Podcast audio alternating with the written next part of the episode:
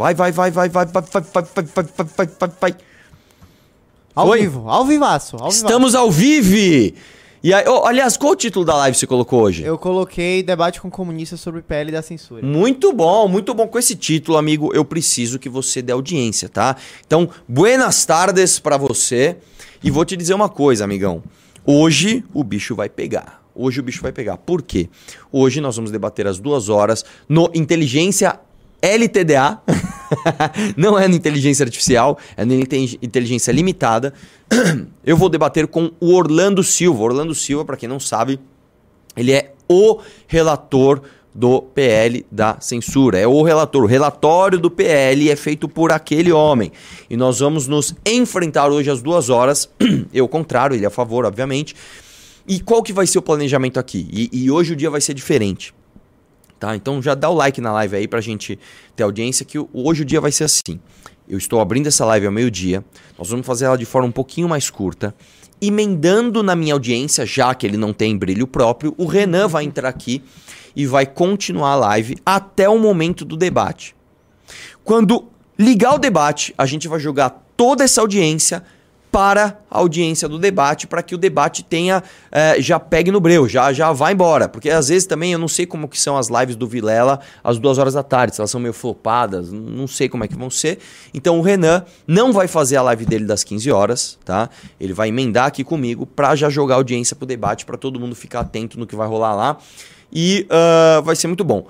Eu sei que na live de hoje a gente tem diversas pautas, vou tentar dar uma corrida com elas, né? Apesar de que a minha cabeça é um- uma, uma, uma banheira borbulhante de coisas para serem ditas, mas eu vou tentar dar uma adiantada porque tem bastante coisa e eu quero também abordar, inclusive, é, um pouco do PL da censura mesmo. Que eu vou te dizer uma coisa, já vou começar, inclusive, acho que com esse tema. Eu não sei se você viu, né? eh, o que, que aconteceu? O WhatsApp já tinha saído do ar algumas vezes por conta de decisão judicial, tá? Por quê? Porque o WhatsApp, várias e várias vezes, foi solicitado a entregar informações de suas conversas, ou seja, dados de dos seus usuários, que são inclusive protegidos por lei, à justiça, né? E se recusou. Não só se recusou porque não quis entregar, como também se declarou impossibilitado de fazer isso. Olha, eu não consigo entregar esses dados porque essas conversas são criptografadas. E o WhatsApp saiu do ar algumas vezes por causa disso. Nas vezes que o WhatsApp saiu do ar, 2014, 2015, a gente conheceu o Telegram. E o Telegram teve um salto gigante de usuários por conta da saída do ar do WhatsApp. Pum! E o Telegram ficou grande também, certo? O Telegram, inclusive, já colocava ali algumas, algumas funcionalidades, como áudios adiantados, eh, canais, etc. Enfim, eh, remoção de, de mensagens. A galera gostou do, do Telegram e o, e o o Telegram começou a- a bombar. O que aconteceu? Em 2022, o Alexandre de Moraes já tinha tirado o Telegram do ar uma vez por conta de ameaça ao Estado Democrático de Direito, que é uma coisa muito subjetiva e difícil de você modular. E agora de novo. Né? O que, que aconteceu? O Telegram entrou de vez na briga, você sabe o que está acontecendo, mandou uma mensagem para todo mundo falando: ó, esse PL ameaça a liberdade de expressão por causa disso, disso, disso, disso, dentro da sua própria plataforma. O Alexandre Moraes suspendeu os serviços do Telegram por 72 horas e o obrigou a mandar uma mensagem dizendo que ele tinha mentido e não sei o que e parará. O que já é um abuso. Só que agora o negócio está escalando. O negócio está escalando ainda mais. Assim, tá, tá, tá sem noção. O Arthur Lira, se não me engano, foi o Arthur Lira, presidente da Câmara dos Deputados. Ele solicitou a PGR, a Procuradoria Geral da República, que hoje ainda está na- nas mãos do Aras, tá? Ah, que, que convocasse os presidentes do Google e do Telegram tá, a prestar esclarecimentos sobre as mensagens que eles ah, espalharam em suas próprias plataformas ah, contrários ao PL. Segundo Arthur Lira, segundo o Procurador-Geral da República, que acatou a decisão, eh, houve ali um caos nas mídias e no TI da, da, da estrutura da nossa República por conta disso. Que, vamos ser sinceros, a gente sabe que não aconteceu. A gente sabe que não aconteceu.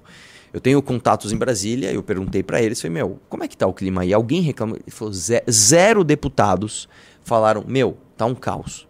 Zero deputados falaram isso. Então, do que, que se trata isso? Trata-se, a meu ver, de uma intimidação, uma tentativa de intimidação, sim.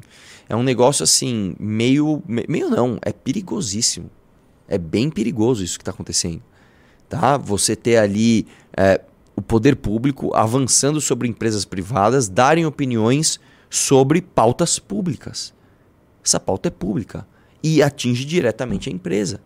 A empresa não está falando, olha, eu acho que a reforma Previdência deve ser dessa forma, eu acho que a reforma tributária deve ser dessa forma, eu acho que. Não. A empresa está falando, este projeto de lei que atinge diretamente o meu setor, o meu serviço, tá? Eu acho ruim por causa destes motivos. E onde, onde eles colocaram essas opiniões? Nas suas próprias plataformas. E a verdade é é o seguinte: hoje no Brasil, não há lei para regulamentar isso. Você não tem uma lei que fala, ó, vocês feriram este artigo desta lei. Não tem. Então como é que você vai dizer que o Telegram cometeu uma ilegalidade? Qual é a ilegalidade? Dá uma opinião? Ah, soltou fake news. Não tem, não tem nenhuma fake news ali. Nada no texto do Telegram é mentira. Do Google, pior ainda, que eles colocaram uma barrinha lá embaixo, né? Saiba sobre o PL, tará, tará. O fato é o seguinte: a opinião pública está contra esse projeto, tá? Primeiro, por entender que isso é um risco sim às suas liberdades. E dois, por entender que não houve debate. Vamos ser sinceros aqui, não teve debate. Não teve debate sobre esse projeto. Tá? Então, uh, uh, nós temos sim um problema grave acontecendo no Brasil e há um avanço dessas pautas. Pessoal, vamos lá. Eu quero que você dê o like na live para essa live ter audiência. E mais do que isso, a cada dois clubes, olha quem vai para sua casa, ó. Olha quem pode ir para sua casa. A revista Valete com a nossa maravilhosa reportagem da Índia, tá? É lógico, são várias outras coisas, são artigos, são relatórios, é... mas para mim o, grande chamariz dessa revista realmente é você entender um pouco sobre a sociedade indiana, tá bom? Essa revista pode ser sua. Inclusive, ontem nós sorteamos duas, duas mulheres, né? Ganharam. Sim. Uma coisa impressionante. Então, por favor, entre no clube e dê like na live. Já tem um membro, ó. Um membro, duas mil pessoas ao vivo. Oxi! Like. Duas mil pessoas ao vivo? Aham. Meu, eu, eu, amo esses caras. Sete minutos de live. Tem, tem como não amar vocês? Não. Tem como não amar vocês? Não, eu amo vocês. Vocês me amam também. É uma coisa recíproca. É uma, uma coisa maravilhosa. É, vamos lá, o que, que tem de pauta aí, operador Não, da Bahia? Eu queria saber de você, Arthur, assim, o que é que você espera do Orlando nesse debate? Qual que você acha que vai ser a posição dele? Assim, tipo, claramente ele, você acha que ele vai mais recuado por causa que a opinião pública tá claramente contra? Você Não. Acha, qual, qual que vai ser a posição? Eu acho o seguinte, eu acho que o Orlando, uh, em primeiro lugar, tem muita gente que subestima, né? Ah, é comunista, vai lá, destrói o comunista. Para, tá? O Orlando é um cara... Orlando, Orlando é macaco velho, bicho. Orlando, ó Ó, Orlando já foi deputado, Orlando já foi ministro, Orlando já disputou inúmeras, inúmeras eleições, ele já disputou prefeitura, tá? O Orlando é bom de debate. O Orlando é bom de debate. Fora isso, o Orlando é o relator do projeto. Então, eu não vou lá conversar com um cara, espero eu, né? Completamente pautado por ideologia, sabe? Não, uh, o liberalismo privilegia os ricos. Uh, não, não, não é isso que vai ter. Nós vamos ter um cara lá muito técnico, que provavelmente vai se apegar às tecnicidades do texto, tá? É, o que eu acho, a meu ver, tá? Que é uma grande, é uma grande ferramenta dele, mas eu acho que há algo pior para ele, que é o, o, o, E eu vou tentar explicar isso lá na live, que é o, o espírito do projeto, né? É o que o projeto se propõe a fazer. A essência do projeto já está errado. O problema não é só o texto. O problema é o projeto também. Mas enfim, nós vamos discutir isso lá. Eu acho que vai ser um bom debate. Eu espero que o Orlando seja respeitoso. O Orlando é um cara muito respeitoso. Você debateu com ele sozinho? Várias vezes. Já debati na, com ele na, na TV duas vezes. Já debati com ele na na prefeitura a gente. Foi bem da hora isso, inclusive. Na barbearia, não foi? Foi, a gente alugou uma barbearia, esqueci o nome da barbearia. Os caras parceiros, legais pra caramba, alugar, cederam espaço pra gente. E a gente fez um debate só eu e ele sobre as nossas diferentes visões sobre a prefeitura de São Paulo. E o Orlando é super respeitoso. Eu quero te lembrar que é o seguinte: ser respeitoso não significa ser ácido e nem não ser agressivo. O Orlando ele é agressivo, ele é ácido, mas ele é respeitoso. Ele não é o cara que xinga. Ele não diga, ah, você é um lixo, você é um idiota, você não sabe o que você tá falando. Não é assim. O Orlando é o seguinte, o Orlando chega assim, ô oh, mano, ô oh, mano, você que é um, que é um hum, com todo respeito, você que é um playboy, você que veio aí de famílias abastadas, sabe? Ele, ele vem com esse estilo, tá?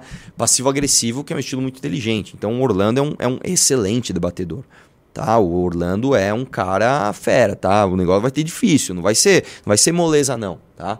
Não, vai achando que, que, sei lá, eu tô que eu, que, eu, que eu tô achando que eu vou chegar lá e vai destruir, não vai ser não, vai ser difícil. Mas enfim, vai ser vai ser legal. É. Aparentemente, Arthur, você não é a única pessoa que tá preocupada em debater sobre censura no Brasil, ó. Por quê? Vamos mostrar aqui, vou, ta vou tacar na tela não, gente, programa errado, ó. O que, que nós temos? Ah, nossa, eu vi isso daí. o, o nosso querido Rodrigo Constantino vai vir pro Brasil. Ele vai Ah, vir? Ah, parece que sim. Não, peraí, impossível. Ele e o Paulo Figueiredo vir pro Brasil? Eles não vão vir? Não sei, cara. não, assim, porque assim, pelo. Peraí, peraí, peraí, peraí. Calma. Então, se- calma. O que eu entendo é o seguinte: os nossos queridos lutadores lá de Estados Unidos, lá de Orlando, lá de, de- da Flórida, lá da casa do chapéu, eles não ficam no Brasil. Eles vão ceder um dia da vida deles a virem para o Brasil, foi isso que eu entendi. Para estarem no dia 11 de maio, às, ca- às 14 horas, no plenário da Câmara dos Deputados lá em Brasília. Foi isso que eu entendi. Agora, se eles aparecerem virtualmente. Aí, aí não, aí virou palhaçada. Aí virou palhaçada. Você vai fazer os caras irem lá pro plenário da Câmara pra você abrir uma live, mano? É, é você presen- acha que o Paulo Figueiredo pode pisar no Brasil? Eu não sei, cara, mas acho que é. ô, Pô, não é possível que eles vão fazer um card que tem um endereço, tem um ó, Vai ser presencial, vai ser neste lugar. E o cara vai entrar ao vivo. Ah, não é possível, mano. Aí vocês vão. Aí assim. Aí vocês vão dar muita munição pro inimigo. É, porque tirando o Gustavo, que é parlamentar, Depois- a é. única que é do, do Brasil aí é a Bárbara. O resto é tudo americano. É, eu acredito. Você acha que essa galera vai vir pra cá Eu por causa acredito. de uma audiência? Cara, assim, eu vou te dizer uma coisa. Se eles não vierem, eles já estão começando, assim. Dando. dando to- assim, se você. Vamos pensar com a cabeça do oponente. Vamos pensar que você é um cara a favor do PL da censura. O que, que você quer que aconteça ali? Você quer que os caras nem venham pro Brasil. Você quer, eu quero que esse cara apareça online, porque aí eu vou tirar sarro da cara dele. Tipo, mano, você tá vindo aqui dar pitaco no meu projeto, no meu país, na, na nossa sociedade, estando fora, fazendo videozinho. Ah, ô, ô, ô, cara! Fora que é o seguinte, que argumento esses caras vão ter pra falar de Chico Buarque, pra falar de Gilberto Gil, pra falar dessa galera que vai pra Paris, né? Debater as coisas lá de Paris, sem estar aqui. Que, que argumento esses caras vão ter se eles. Eu acho que eles vão vir, cara. Pelo amor de Deus, bicho. Vocês vão aparecer aqui, né? Tá, inclusive, é uma excelente oportunidade pros nossos. Pra esses caras, tipo um Wilker Leão da vida, pegar um Constantino. É, isso Né? aí é verdade. Vamos lá, Consta, seja macho. Isso. Prove que você não é uma bolota de soja. Prove que você tem culhões. Prove que você é o cara, que você vai vir até aqui um dia, hein? Você vai passar um dia no Brasil, hein? Quero ver. Que palhaçada. Cara, é horrível ver isso, porque assim, com certeza vai ter um monte de puxação de saco do Bolsonaro. E, de novo, isso aí é alimentar o, oponente. Se você é o oponente, você tá dando graças a Deus que isso vai acontecer. Os caras vão chegar lá, vão ficar defendendo que urna é fraudada, vão ficar defendendo que o Bolsonaro é maravilhoso. Aí você fala, meu, é isso, é isso que eu quero como oponente. Eu quero ter um inimigo assim. Né? Então, é, é muito triste a gente ver alguém que supostamente era pra estar jogando do nosso lado atrapalhando o jogo. Né? Pois é, mas assim, tirando. E, e só uma coisa, desculpa, só uma Ah. coisa. Vê se um cara como esse, um Paulo Figueiredo, uma Ana Paula Henke, um Rodrigo Constantino, tem, tem colhões, tá? De encarar o relator do, do projeto pra debater. Que aí não é debatezinho, ah, eu sou de direita, você é de esquerda, seu comunista. Não é, não. Aí é debatezinho, irmão, que você tem que fazer lição de casa pra ir. Falou? Aí eu quero ver se é pá mesmo, né? Não, sem falar, Arthur, que boa parte do que a gente tá vivendo hoje é culpa deles. É óbvio. Esses caras levantaram a bola pra inclusive o STF estar junto com essas alas do governo, que são coisas diferentes. Tem gente que acha que é o seguinte, ainda há essa impressão, tá? Eu tô na academia, eu tô em algum lugar, o cara fala, "Ah, meu, esses esquerdalha aí, hein? Esses Alexandre de Moraes, esses Lula. Calma, cara, são coisas diferentes. Uma coisa é o Lula, outra coisa é o, é o Orlando Silva, PCdoB, relator do, do projeto. É outra coisa. Outra coisa é a classe artística. Outra coisa são os veículos de imprensa. E outra coisa é o STF. Cada um tem a sua motivação para esse PL. São coisas completamente diferentes. Tá? O STF tem a motivação de proteger o Estado Democrático de Direito e, a meu ver, eles extrapolam isso quando eles querem blindar o sistema estabelecido de críticas. tá? Eu acho que há uma motivação legítima, proteção do Estado Democrático de Direito, mas eles extrapolam isso. O governo é outra coisa, o PT é outra coisa. O PT quer fazer controle de narrativa mesmo, tá? As empresas de mídia são outra coisa. Eles querem proteger isso aqui, ó. Eles querem acabar com concorrência. Falou? Artista é outra coisa ainda. Eles nem simpatizam tanto com as empresas de mídia. Você vai pegar, por exemplo, o Zé Maier, a Marisa Monte, o próprio Pedro Cardoso, eles hoje eles estão contra a Globo, né? Que a Globo, a Globo tem muito lucro. Os caras estão montados no dinheiro. É, então, há rusgas ali, são, são, são elementos diferentes convergindo num mesmo PL que tentou fazer um compilado de tudo, tá? Então, não, não, não, não, não generalize, não faça generalizações rasas tá? É muita imprecisão você generalizar tudo. Então o que acontece é, estes caras são um presente para todo mundo. Para o governo, que quer fazer controle de narrativa, falou aí, ó, esses caras querem implementar o fascismo, querem ditadura. E muitos deles querem mesmo. O Paulo Figueiredo quer mesmo. Ele falou: olha, eu quero que o general, tá? É, é, vá lá e dê um golpe militar no Brasil. O Paulo Figueiredo falou, com todas as letras. Vão pra na... frente dos quartéis. Vão pra frente Vão pra frente dos quartéis. Eu quero o golpe, não sei o quê. Ele falou. Então o governo quer isso. Olha lá, eles querem golpe. Alexandre de Moraes, STF, querem isso também. Eles olham e falam: ó, esses caras estão avançando sobre o, o, o, o debate democrático. Eles estão falando, por exemplo, que urna é fraudada, que não sei o que lá. Isso não pode. Isso tem previsão legal e tem mesmo. Então por isso a gente tem que avançar um pouquinho mais. No meio disso tudo, a imprensa. Não, ó, é o seguinte, meu, esses caras aí, ó, eles espalham tudo fake news nesses Google aí, nesses YouTube aí, nesses Forchan, nesses Discord. Tem que regular e tem que pagar aqui, ó, porque eu sou jornalismo profissional. Aí o artista tá em outra. O artista, ó, esses caras aí ficam usando o trecho da minha música aí, ficam distribuindo minha música sem eu ter dinheiro. Sem eu receber dinheiro. Eu quero meu direitinho autoral aí. Entendeu? Então são elementos diferentes né, que montam ali uma conversão num projeto e para esses caras a melhor coisa é ter esses caras como inimigo. Melhor coisa que tem. Então, muito me preocupa essas movimentações bolsonaristas porque elas podem embaralhar o debate de uma forma que o senso comum entenda que esses caras que querem a censura estejam, estão certos. Tá? Então tem que tomar muito, tem que separar o joio do trigo. Eu falei isso já desde que o Bolsonaro perdeu a eleição. Eu falei, cara, presta atenção. O bolsonarismo agora é só ladeira abaixo. Nós temos de separar o joio do trigo. Vamos entender quem é que faz oposição e dá resultado e quem é que faz oposição e privilegia o oponente. Haja visto o Marcos Doval levantando bola pro Flávio Dino. Haja vista o Girão levantando bola pro Silvio Almeida. Haja visto o Paulo Bilinski, tá? Levantando bola pros dois. Pro Silvio Almeida e pro, pro, pro Flávio Dino. Né? Então, por favor, gente, vamos entender que nesse jogo não há espaço para jogador amador. Tá? Não há espaço. Beleza? Você viu a nova do Marcos Duval? Inclusive? Não, qual que é a nova dele? É, a faculdade que ele disse ser doutor não existe. Sério? Sério. Ah, que coisa. Quem diria, né? Quem diria que o Marcos Duval está contando uma coisa que não é verdade? Enfim, não sei, mas não quero falar de Marcos Duval. Vamos Olha lá. aí, ó.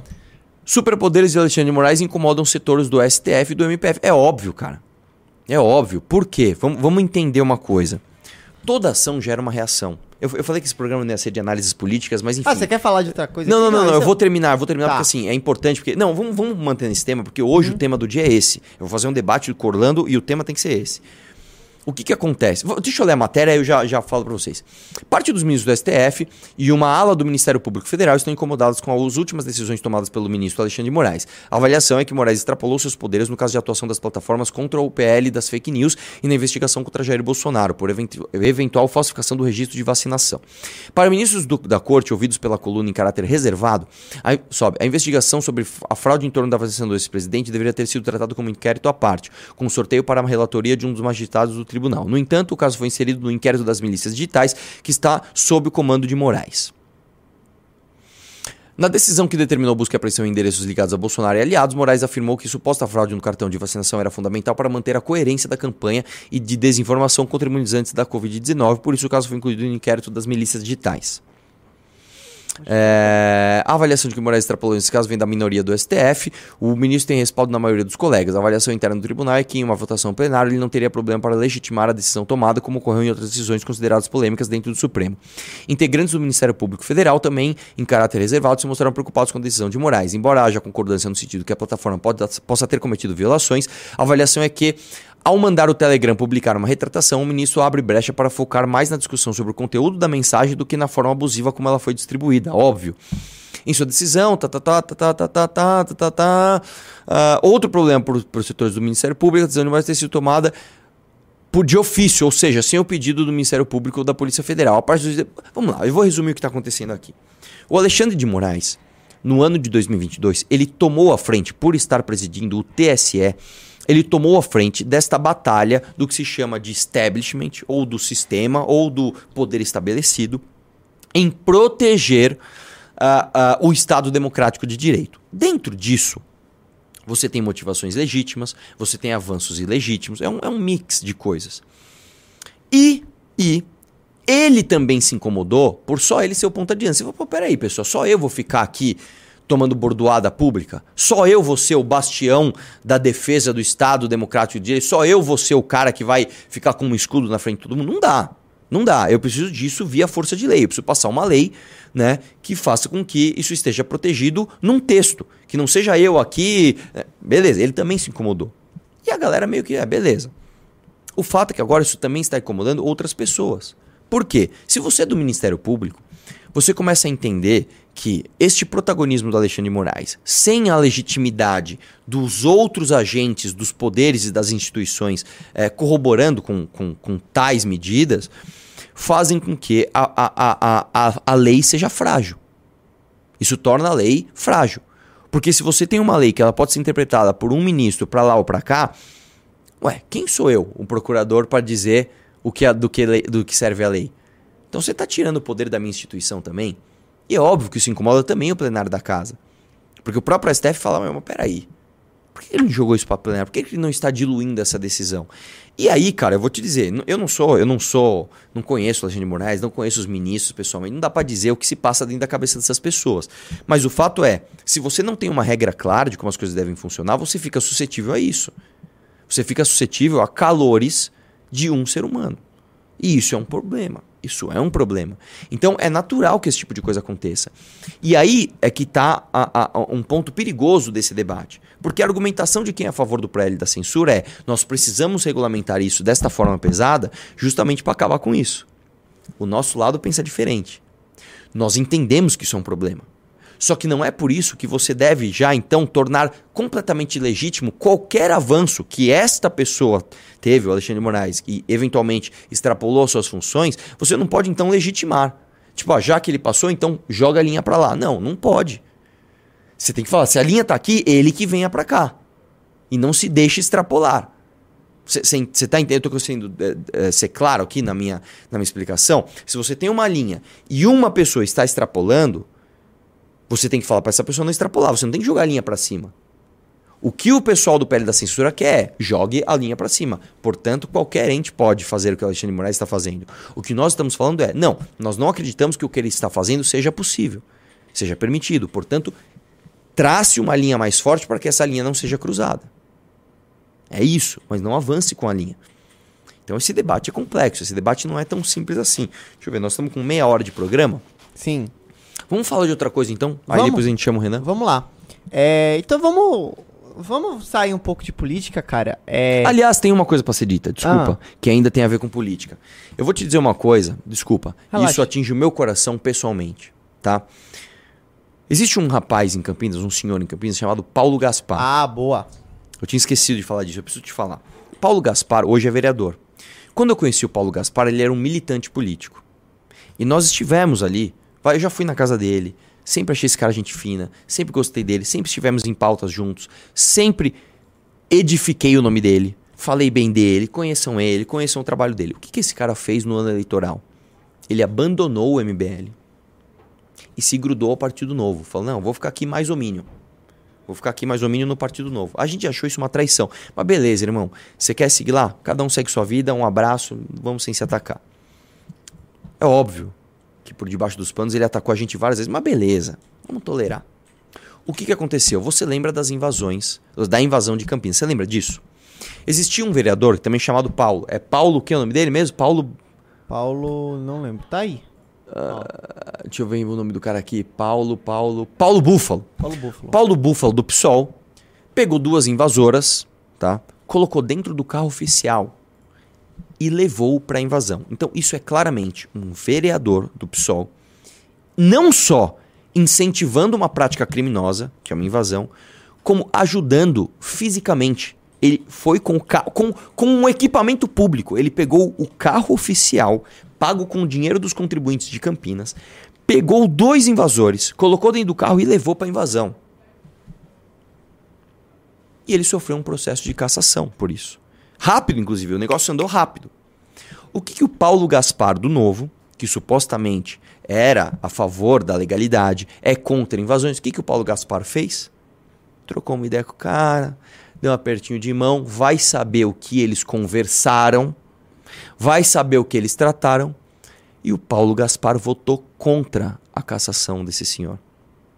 Votou contra.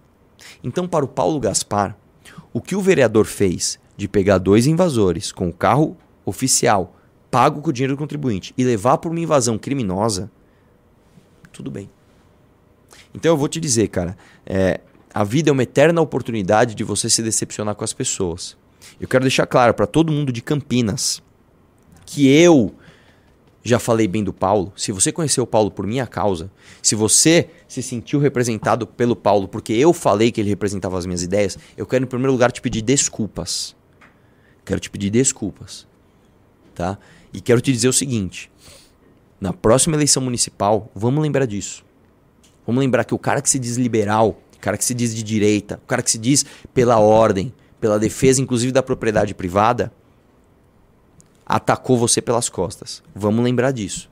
Tá? Te peço desculpas, então, por um dia ter falado bem do Paulo Gaspar. Inclusive, ele tá pagando comentário, tá? Você vai lá nas redes dele lá, ele tá pagando comentário. Não vai adiantar, Paulo. Não vai adiantar. Eu vou fazer questão de, na véspera da eleição municipal, lembrar todo mundo que você fez isso. Arthur, é, Entrou duas... dois clubes, entraram dois clubes? Dois clubes. Entraram, é, a gente tem 4 mil pessoas e 2 mil likes. Pessoal, Dê like na live. Sabe por quê? Eu vou te explicar hoje, especialmente porque eu preciso do teu like. Eu preciso que essa live tenha muita gente. Muita gente. Porque depois que o Renan continuar, nós vamos jogar essa audiência pro debate. Então o debate já vai começar bem, porque às vezes o debate começa frio, aí tem, sei lá, 800 pessoas ao vivo, aí demora. Não, cara, já vamos chegar e já vamos fazer. Porque às duas horas da tarde, a live das duas horas do Vilela não é tão forte quanto a live das 19 tá? E eu não sei porque ele jogou para as 14. Não sei se é por causa da agenda do Orlando, a agenda dele, não sei. Eu agradeço inclusive muito o Vilela pela oportunidade que ele está me dando, que ele está dando a Orlando, que ele está dando para a sociedade, da gente debater esse, esse tema tão importante, tão perigoso de ser debatido. Essa é a verdade, tá? Então vamos, vamos, vamos bombar na audiência para a gente chegar com peso lá. Vamos fazer isso? Então dá o like na live aí. É de graça, cara. É só apertar o botãozinho para que você bombe essa live para a gente chegar com tudo lá. Vamos fazer o primeiro sorteio aqui. Pai meu, ninguém quer ganhar? Vamos ver, vamos ver, vamos ver, vamos ver. Igor Gabriel Rodrigues Cardoso, você ganhou uma revista Valete. Meus parabéns. Ó. Tá aqui, muito obrigado por você ter entrado no clube, cara. Vamos lá, tinha mais pauta hoje, não tinha? Tinha. É... Tinha não, tem, né? Vamos sair, de, vamos sair de política, então. Vamos sair um pouco de política? Já então assistiu vai. Don't Look Up? Não Lógico, eu assisti. Bom filme, bom filme. Você gostou cara. desse filme? Gostei, cara. Nossa, achei achei, eu, eu, achei ele meio clichêzão, meio as piadas muito na cara. Eles são muito óbvios, né? Ah. Mas eu gostei sim, cara. Eu gostei. Eu achei muito ruim, mas enfim. A nossa querida Jennifer Lawrence, ela deu essa declaração aqui. É. Vamos lá. Eita! Jennifer Lawrence, eu gosto muito da, do, do juízo de valor que eles fazem antes de dar notícia, né? Eles é. põem, eita, é. agora, tendência, grave, é oficial, grave. grave, né? Esse foi um eita. Eita. Jennifer Lawrence admitiu que ficou frustrada por receber 5 milhões de dólares a menos que Leonardo DiCaprio pelo filme Don't Look Up. Não importa o que eu faça, eu ainda não vou receber o tanto que esse cara por causa da minha. Ah. Eu não sei se você se lembra, Arthur. Ah, quem, tá no, quem, quem tá no cast bicho. desse filme? Pelo amor Só de Deus. Cara. está a Mary Streep. Que é uma assim, das maiores atrizes é da ridículo, história. Assim. cara. Sem falar no, no Timothée Chalamet, que, enfim. Deixa eu te Mas, falar. assim, é- ela está ali rodeada de outros atores famosos que ela ganhou mais do que eles. Também. É, exatamente, exatamente. Ela ganhou mais do que vários homens. Por exemplo, eu sei que ela fez um filme onde ela é protagonista. Porque o- o Leonardo DiCaprio, além de ser. Desculpa, o Jennifer Lawrence, você é uma grande atriz. Mas. Desculpa, o Leonardo DiCaprio é muito mais. O Leonardo DiCaprio já fez filmes clássicos. O Titanic é um filme clássico. Quem é o protagonista do filme? Lobo de Wall Street também. Quem, quem é o protagonista? Não, mas vamos falar de Titanic. Titanic é um filme de 97. É um filme clássico já. É, Se não me engano, foi a maior bilheteria da história do cinema durante, sei lá, 20 anos seguidos. Tipo, ninguém conseguia bater o, o Titanic. Mesmo, mesmo você tendo a expansão monetária, tá? O que que aconteceu? Esse cara é o protagonismo, o protagonista do filme, não é você, é ele. E ele é um ator gigante, de um clássico. Ele inclusive ganhou o Oscar, se não me engano, em 2016 pelo é, a- o retorno, o regresso. Sim. Tá. Que é bem ruim esse filme, inclusive. Desculpa, Jennifer Lawrence.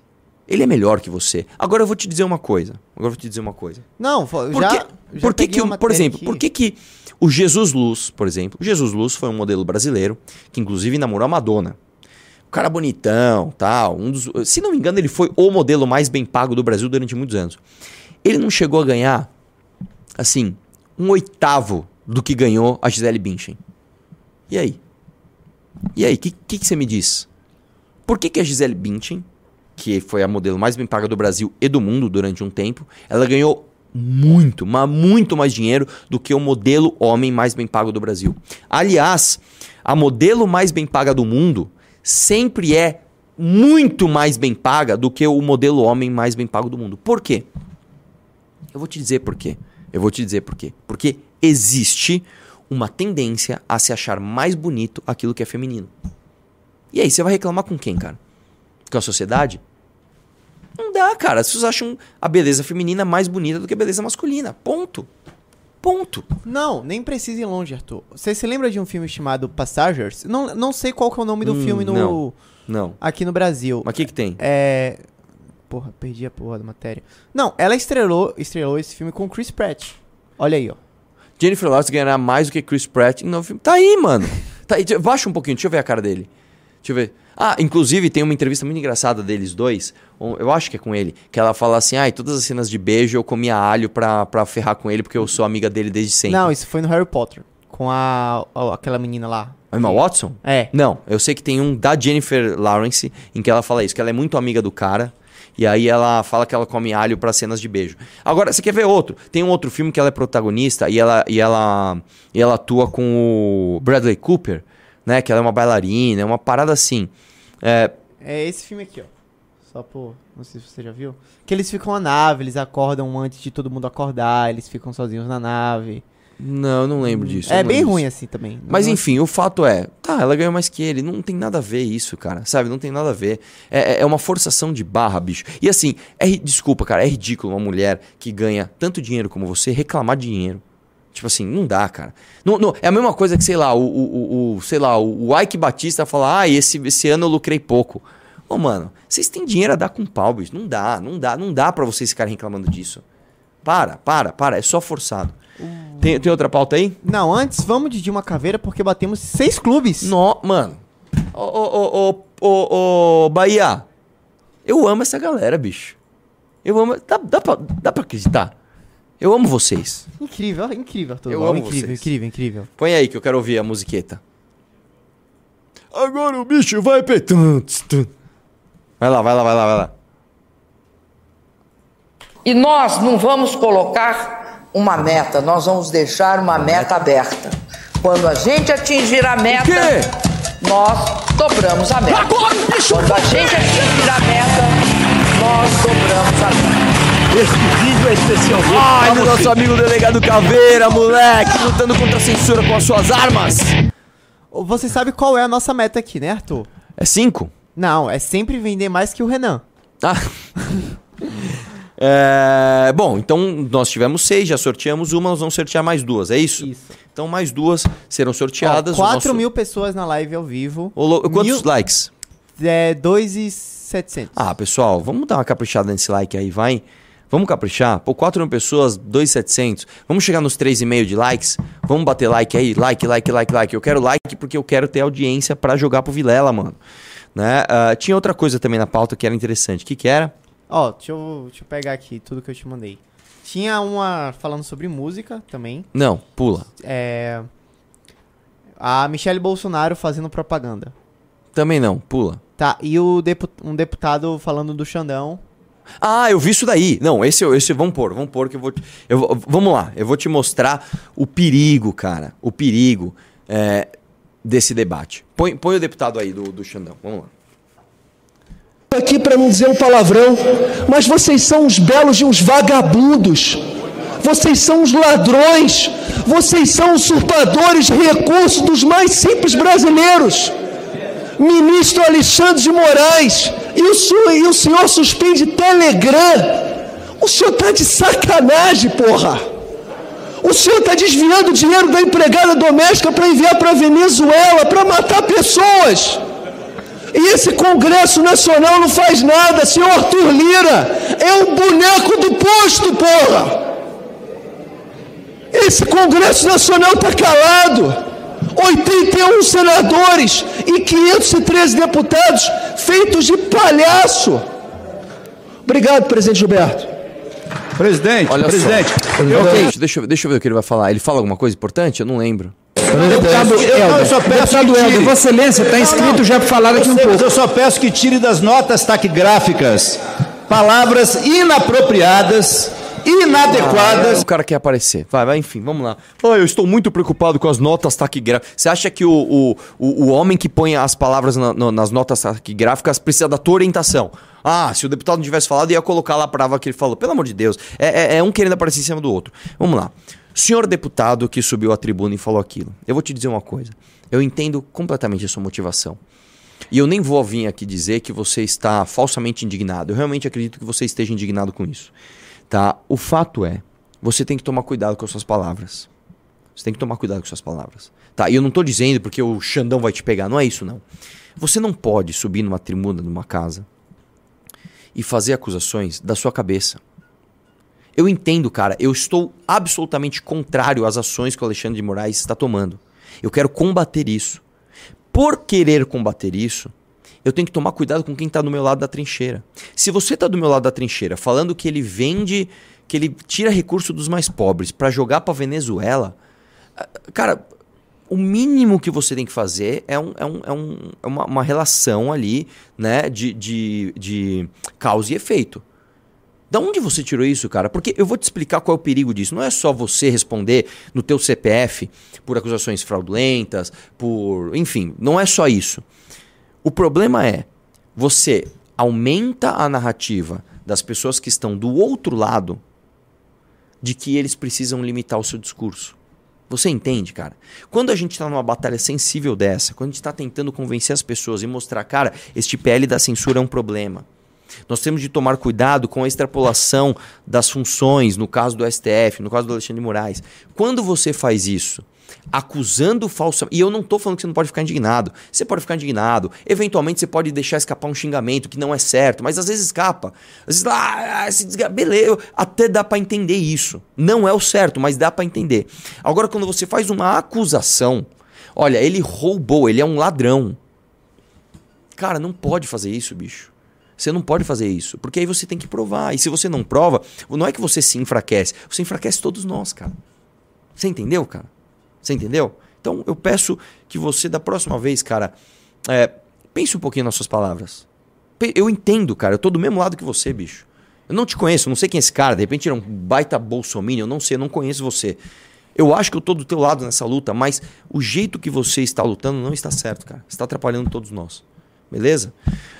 Vamos pro sorteio? E ó, se entrar mais dois, tem mais um. Mais um sorteio. Então vamos lá. Vamos lá, ó. Método exclusivo do sorteio Arthur Doval. Ó, pulou um aqui. Vamos lá, vamos lá, vamos lá. Antônio César S. Smania. Parabéns, que nome esquisitinho. S. Smania. Bem legal. Então, meus parabéns. Você ganhou uma revista Valete. Pulou um aqui, ó. Esse aqui tá com vontade de ganhar. Nem tinha balançado direito, saiu. Vamos ver. Lá ele. Samuel Henrique. Tipo, ele falou: Eu não quero ter sobrenomes, eu quero ter dois nomes. Samuel Henrique. Sem sobrenomes. Então, Samuel Henrique ganhou Eu tenho um amigo que chama Ricardo Paulo, né? E ele, o outro sobrenome dele é Paulo. Ele chama Ricardo Paulo. E a- a- o nosso amigo aqui tem um, um amigo chamado Otávio Roberto. É, tem gente que tem esses nomes. O, o pessoal quis. É, tenho vergonha da minha família. Vou colocar só dois nomes e deixar o sobrenome pra trás. Enfim. O é, Arthur quer falar da novidade que a gente vai ter amanhã já? Qual que é a no... Ah, verdade, verdade. Amanhã nós teremos uma novidade nesse programa. Amanhã, finalmente, nós vamos ter o, o, assim, o incrível avanço tecnológico, né? Da interatividade via ligação de WhatsApp. Você vai poder ligar, ó, a tecnologia 2023 chegou a este programa. Você vai poder ligar via WhatsApp. E por que via WhatsApp? Nós vamos bloquear todas as ligações via telefone, porque no telefone fica pu, pu, pu, pu, se outra pessoa tá ligando. É um saco, incomoda pra caramba. No WhatsApp, não. Você ligou, atendeu, outra pessoa ligar, vai dar, dar ruim. E você vai poder me ligar, mano. Você vai poder me ligar e nós vamos trocar uma ideia aqui ao vivo, cara. Você do... vai poder me refutar. Agora, inclusive assim, ó. Vamos trocar uma ideia com o pessoal lá de Campinas ou alguém que seja a favor de invasão, né? Dá uma ligada pra mim. Tenta me refutar ao vivo, cara. Tente combater o fascismo ao vivo no próprio território do fascista, irmão. Você, você vai ter uma oportunidade única de debater comigo sem filtro, irmão. O que você mandar vai sair aqui no microfone. Nós vamos pôr no Viva Voz aqui. Pa, para, pa, pa, pa, pou. Vai ser animal, cara. Vai ser animal. Tá? Estou pronto para esse desafio. Sabe aquela história? O lutador que fala, eu luto com qualquer um. Vai ser literalmente isso. Eu debato com qualquer um. Chama ele, não sei o que. Vai ser Mamãe animal. liguei. Mamãe, liguei? Não, mamãe. ma- É, na verdade eu não vou ligar pra ninguém. Você Não, que vai sim. me ligar, tá? Mas, enfim. É isso, amanhã vai ter um número aqui na tela. É, chama o nosso amigo Renan Santos, que tá na hora dele. Porque o que, que eu preciso fazer? Eu preciso comer bem gostoso, né? Na verdade não vai ser bem gostoso, é uma marmitinha congelada bem ruim. Mas eu preciso estar alimentado para enfrentar o nosso amigo Orlando Silva. E. Tinha tem, tem mais uma pauta, tinha mais uma coisa que eu lembro que você tinha me mandado. Eu não lembro o que, era, mas tinha mais uma coisa. Tinha Michele, Ah. Gustavo Gaia, Não. câmera, e é isso. Não, você tinha mandado mais alguma coisa. Aí tem a absoluta. Doja Cat. O que, que é isso? Ah, a Doja Cat falando bosta. Falando bosta não. Falando... Olha palavrão, Não, rapá! não é palavrão. É, cadê aqui? Ah, tudo que eu mandei tá, tá aí. Ah, era o texto. Ah, ah, é a Doja Cat. Era isso mesmo, era Ah, então exatamente vamos isso. Põe aí, que eu não sei nem o que é Doja. Você sabe o que é Doja Cat? Sei. Mano, ma- mas eu posso falar, eu, eu, eu Ah. senti uma satisfação em ler essa, em, ler essa Ah, eu notícia. também, não vou mentir. Vamos lá, primeiro o juízo de valor. Qual foi o juízo de valor feito pela Eita. Pop Zone? Eita, eita, Eita! eita. Eita! Eita, sete clubes, hein? Mais um pra ter sorteio. Eita! Ô, ô, ô, ô, cara! Por favor, entra mais um pra fazer mais um sorteio. Muito obrigado. Eu amo, mano, eu amo vocês, cara. Você sabe que 8 é meu número da sorte? Por é. Porque eu sempre gostei do número 8, cara. É um número simétrico, é 4 para um lado, 4 pro 8. A bo- São duas bolinhas, assim, um negócio organizado. Eu sempre gostei dessas coisas. Eu sempre gostei do número 8. Não sei porquê. Mas vamos lá. Eita! Doja Cat chama seus últimos trabalhos de pop medíocres para ganhar dinheiro. Plant Hair e Hot Pink eram para ganhar dinheiro e vocês se apaixonaram por isso. Agora posso desaparecer enquanto vocês choram por um pop medíocre. A- Abaixa, abaixa um pouquinho. Eu lembro que tinha um comentário muito bom. Que era. Aí, ó. É... Não. Aqui, ó. O vape matando os neurônios da Doja. Eu adorei esse comentário, cara. Era muito bom. Mas sobe, sobe. Vamos lá, meu irmão. Posso ser sincero? Não conheço a Doja Cat. Não Ela é uma- conheço é uma o- o Planet Hair. Não conheço o Hot Pink. Mas eu tenho certeza que ela tá certa. É, liga pra ele então, fala pra ele que ele quando ele tem um compromisso, o, Renan ele tem um problema gravíssimo de honrar compromissos. O Renan não honra compromisso. O Renan ele marca uma coisa com você e não faz. Ele não faz, ele simplesmente não faz. Ele fala pra você, vamos amanhã, vamos. Você manda o WhatsApp, ele não responde. Ele marca, não, eu vou render você na live pra você ter tempo de almoçar e ir para o Vilela. E aí chega no horário, ele não tá aqui. Ele, ele é, ele é fogo, cara. O Renan é fogo. É, vamos lá. Eu não conheço a Doja Cat, não conheço as suas obras, mas eu vou te dizer, 99,99% do, principalmente do mundo pop hoje, tá? Das músicas pop, elas são basicamente lixos enlatados, tá? Que você se apaixona. E por que que você se apaixona por isso muitas vezes? Porque Infelizmente, hoje, a gente não tem mais referência do que é verdadeiramente bom. Quando você não sabe o que é verdadeiramente bom, qualquer coisa fica boa.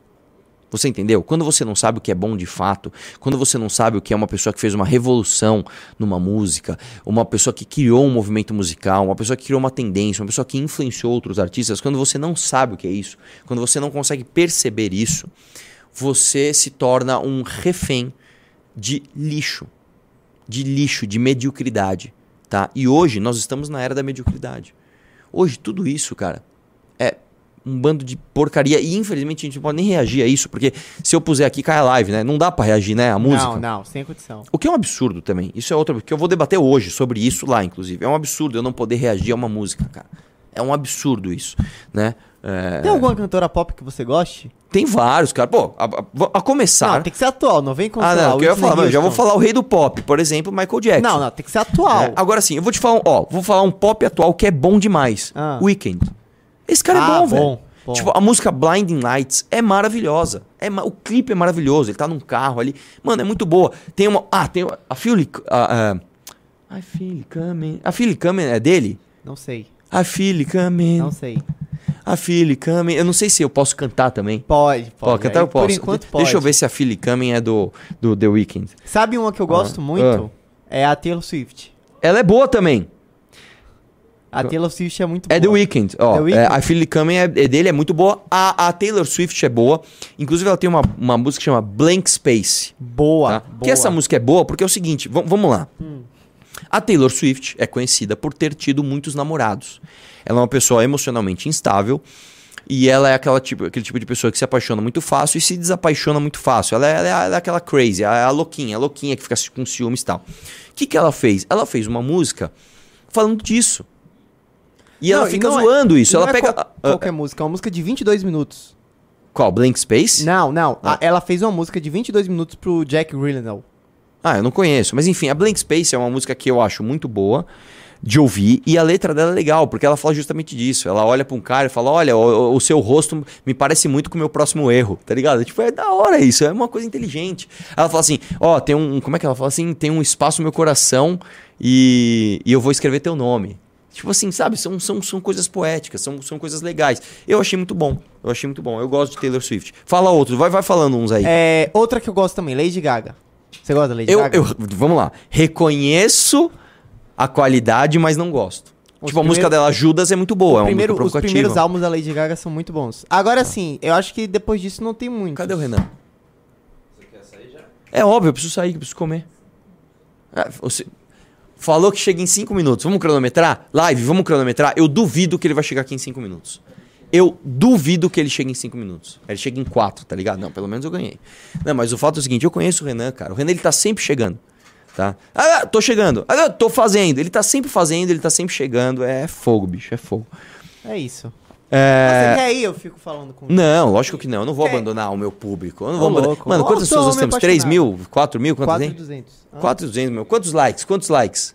É, 3,800. Tá- Aí, ó! Eu tô falando que esse. po- Eu, eu gosto de você. 3 e 8. Isso é like de live, entendeu? Isso é like de live. Eu jamais abandonaria você. O que, que você tá fazendo outra mesa? Ah. É, vamos lá, o que mais que tem aí, pira... ô, ô, coisa linda? O que, que foi? O, o Junito da galera chegou aí? É, tá, ele tá Mano, aqui. posso falar uma coisa? Ah. Eu fui ver um corte da live do Renan, em que você aparece, e aí mostra esse. Eu não tinha gostado desse cenário. Só que quando eu vi no vídeo, ficou muito louco, bicho. sou muito bonito, né, cara? Não, ficou Ah, muito louco. claro Parece que que, é. você tá, tipo, num- num- numa sala toda especial, assim, tipo, cheio de monitores. Só falta você falar um vai, Torinho! ficou muito legal. Ficou um negócio meio, meio, meio, sei lá, velho. Ficou muito louco. É... Quer, quer ir lendo os pimbas? Opa, claro, temos pimbas, então vamos lá. É. Que aliás é o seguinte, você sabe a origem do pimba? Você sabe a origem do pimba, operador baiano? Não. Você não sabe, você sabe a origem do pimba? Você não lembra? Eu vou te contar então. O Rubinho Nunes tem um primo que é meio assim, um parafuso a menos. E ele ficava me mandando áudios e áudios e áudios e áudios, né? Ele, esse cara virou um bolsominion pra caramba, é um molequinho. E aí um dia ele me mandou um áudio e eu pus ao vivo o áudio dele. Que ele falou assim, Arthur, e ele fala de um jeito assim, meu, é o seguinte, meu, eu acabei de descobrir uma coisa impossível de você ser refutado. Você tem que falar que é o seguinte, o, o, o, o, o sítio do Lula tinha um não sei o que lá que ele chamava de Zeca Sítio. Se é do Zeca Sítio e não é do Zeca Pagodinho, Pimba! O sítio é do Lula. Era um, era um áudio assim. Aí, mano, todo mundo na live começou, mano, Pimba, velho, que engraçado, Pimba, gente, velho. Pimba. Aí, alguém foi pedir doação, manda um superchat, fala, manda um Pimba. E ficou Pimba. Então, você, toda vez que você dá uma pimbada no MBL, a gente responde. Ô, louco, não sabia disso. Pimba em Portugal é. Pimba em Portugal. Você sabe que em Portugal, cara, é uma das coisas mais engraçadas é que várias coisas pra eles não têm a conotação sexual que nós temos aqui. Então, por exemplo, é, eles não falam, eles não falam botar ou colocar, eles falam meter. Então, mete a ficha, mete o dinheiro, mete tal coisa. É, é- é sempre meter. Mentira que ele chegou! Se- Sete minutos. Quem me- Sete minutos? Chupa, ganhei. Eu falei que ele não ia chegar no horário. Ó, entra mais um pra eu fazer um último sorteio na cara desse otário aqui. Tá? É... Vamos lá, lê os pimbas rapidinho aí, Tá. operador. O Kelvin Bragantino mandou 5 reais. Arthur não tem mais aquela jaqueta azul do MBL na loja? PS, Não loja, sei. A Tem? loja tá bem fraca, não tem nada de bom. Assim, cara, a- a- eu sei que a loja força a mão nas vendas nos eventos. Então, quando a gente for perto de onde você tá, eu sei que tem vários produtos, coisa remanescente, tem bastante coisa legal. Vai lá. O Tank Musou mandou 320 ienes. Pra que cabelo quando você está coberto de razão? Obrigado, cara, mas vai nascer cabelo assim mesmo. O Christian Oliveira mandou 550. Arthur, fala sobre o Victor Camejo. Ele fez um vídeo falando sobre você. Eu não sei quem é, mas vamos deixar na pauta, amanhã a gente pode reagir a isso. Tá, o Leandro mandou 11 reais. Cocô Figueiredo e a, jogada, e a jogadora moram fora e querem debater o país, é isso? É. Ô, ô, Renan, você tá sabendo que vai ter um congresso desses caras no, no Distrito Federal pra debater fake news? O Constantino vai vir pra cá? Você tá ligado, né?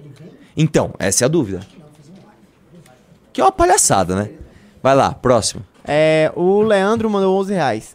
Bárbara é a Gância, a Gância ou a que ficou chorando? Não, a, a- a Bárbara é do Bárbara do Te Atualizei. Bárbara Gance é outra. Bárbara Gance é uma repórter da. Não lembro agora, ela é de esquerda, ela me odeia e ela me critica por tudo. Um dia eu falei que eu não gostava de vinho, ela fez uma thread no Twitter por que, que eu não prestava, porque eu não gostava de vinho. Sério isso? É. Nossa. entrevistou ele na, na campanha Ele tava pianinho, tava pianinho. Ela tem toda uma ca- cabecinha pra fora, tomou-lhe. O. Bruno Rafante mandou 5,50. Faz uma transação de Bitcoin com texto em inglês sobre censura no Brasil. Ela nunca poderá ser apagada nem com decisão judicial e vai causar no mundo. Olha, cara, olha. Olha. Cara, aqui é red pilado, Ó. hein? É. Totalmente red Vai, pilado. tem muito? O Leandro mandou. Ah, se você quiser, a galera já tá aqui. Aí, Então, deixa entrar o Renan que eu preciso realmente comer, cara. Ir pra lá. Entra aí, Renan, entra aí, Renan. É, Lembrando que é importante a- que você fique aqui, porque É. nós vamos jogar essa audiência para o debate, beleza? É daqui a alguns minutos. Obrigado. Tutu, Tutu, aquela coisa assim de filme. Não, é, tipo, é tipo quando um lutador passa pro outro. Tutu, acaba com ele. Acabe com ele por nós. Porque eu tava, mano, metido. Só que, é, tipo. É hora do almoço, então eu não vou estar de camisa. Eu tô, tipo, naipe, ah, o cara tá tranquilão. É, tipo, na verdade. Vamos lá, ó, assumindo o programa aqui, Tem uma vamos. coisa que você pode fazer que é tipo isso aqui, ó. Você pode. Ah, vai deixar- trocar de operador também. Adorei isso aqui. É você tipo vai- uma troca é, completa. Tipo time, aí você faz isso aqui, ó. sh- Windows Shift e já tá lá. Vamos lá, vamos começar aqui, produção Então é isso. trocando. Fiquem agora com o Junito da galera e Renan Santos. Adeus, pessoal, e até mais. Vamos lá, galera.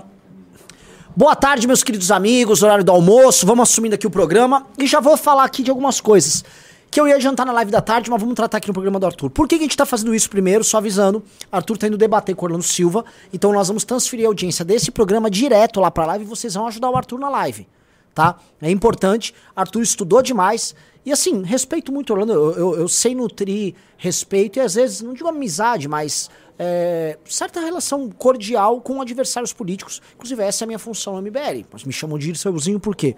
É pra isso mesmo. Então, o que, que eu quero dizer pra vocês, tá? É, vamos todo mundo depois pra lá e vamos dar uma força pro Arthur, que é importante ter o- essa vitória moral num debate, que eu, eu tenho certeza que o Arthur vai obter, pra ficar claro pras pessoas que esse projeto é um projeto que não pode passar. Mas eu vou já trazer uma bomba, tá? O Renato até me ligou hoje de manhã, abordando o assunto, e eu vou, enfim, eu vou na. Eu vou entrar no cerne da questão. O, eu não imaginava que a gente fosse começar a ser investigado pelo inquérito das fake news e pelo Alexandre de Moraes tão cedo.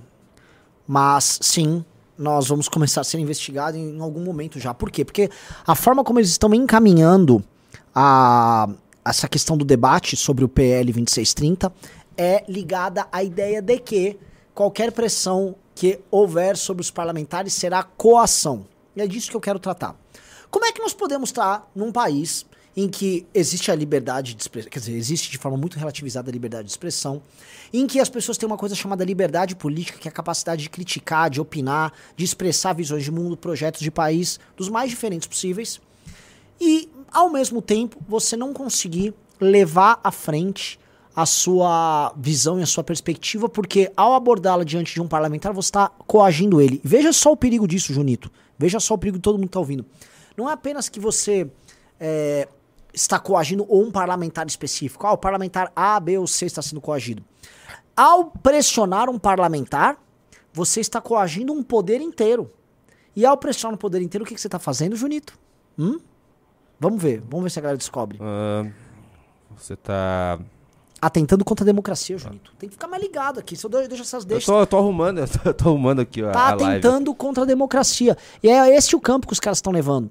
Toda a pressão que nós fizermos agora será uma pressão no sentido de, de, de acordo com eles, né?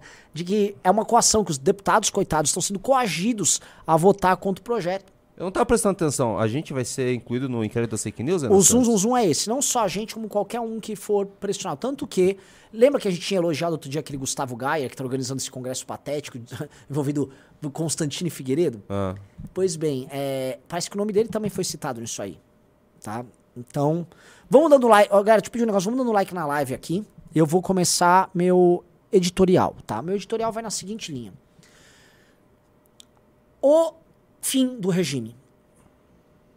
Eu tenho certeza absoluta que isso aqui não é o fim ah, da sua liberdade, tá? E esse aqui não é, vamos dizer assim, o fim daquilo que nós chamamos de luta política. Muito pelo contrário. O processo histórico que nós vivemos, que se inicia há 10 anos atrás, nas jornadas de 2013, ele tem muito a ver com a queda de um modelo de administrar um país. E mais um modelo, é a queda de um determinado grupo que administra um país de uma determinada maneira. O grupo que administra o Brasil ao longo dos últimos anos, e estou falando desde a Constituição de 88, esse grupo fracassou. Houve pequenos espasmos. O Plano Real trouxe um espasmo de seriedade e o Brasil começou a ser encarado como um país mais ou menos sério perante a comunidade internacional. Depois, com o boom das commodities, com a ascensão do Lula, as pessoas começaram a encarar a possibilidade de Brasil potência. Brasil dos BRICS, Brasil potência econômica. Mas nada disso redundou num país melhor. Apesar de termos tido espasmos, de termos tido os tais voos de galinha, o Brasil não se tornou um país sério. O Brasil não se tornou desenvolvido. E o país ficou caro antes de ficar rico. E eu preciso explicar isso pra vocês. O Brasil tá caro antes de ficar rico. Nós não passamos por um processo que os países da Europa passaram, que os Estados Unidos passaram, que o Canadá passaram, que o que os caras chamam de doença holandesa. O que, que seria doença holandesa? É você começar a se desindustrializar, você perde competitividade nisso e você começa a fazer o outsourcing, que é a transferência da sua capacidade produtiva para países em que a mão de obra é mais barata. E com base nisso, você, enfim, tem serviços e, e empregos de alta renda ocupados por esse país e você perde a indústria. Não. O Brasil, ele não melhorou a escolaridade dele, as pessoas continuam pobres, as pessoas continuam pouco produtivas, nós não somos competitivos e nós desindustrializamos. Então é um caso, assim, um dos casos mais raros no mundo, um país que ficou caro antes de ficar rico.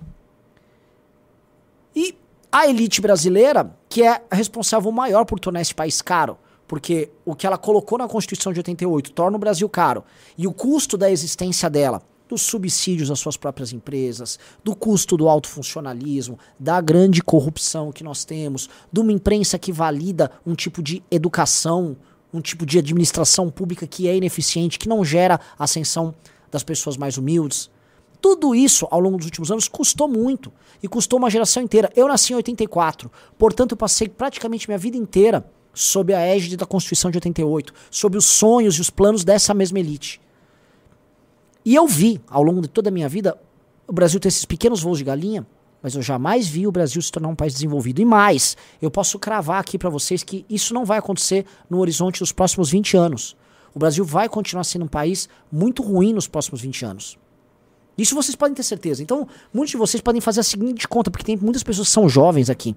Ah, então vale a pena eu ficar aqui, Renan? Eu devo ir embora do Brasil? Veja, se você não acredita no Brasil, vá embora. Vai embora. Fa- outro dia o Nando fez um. Outro dia, alguns meses atrás, o Nando fez um vídeo sobre isso.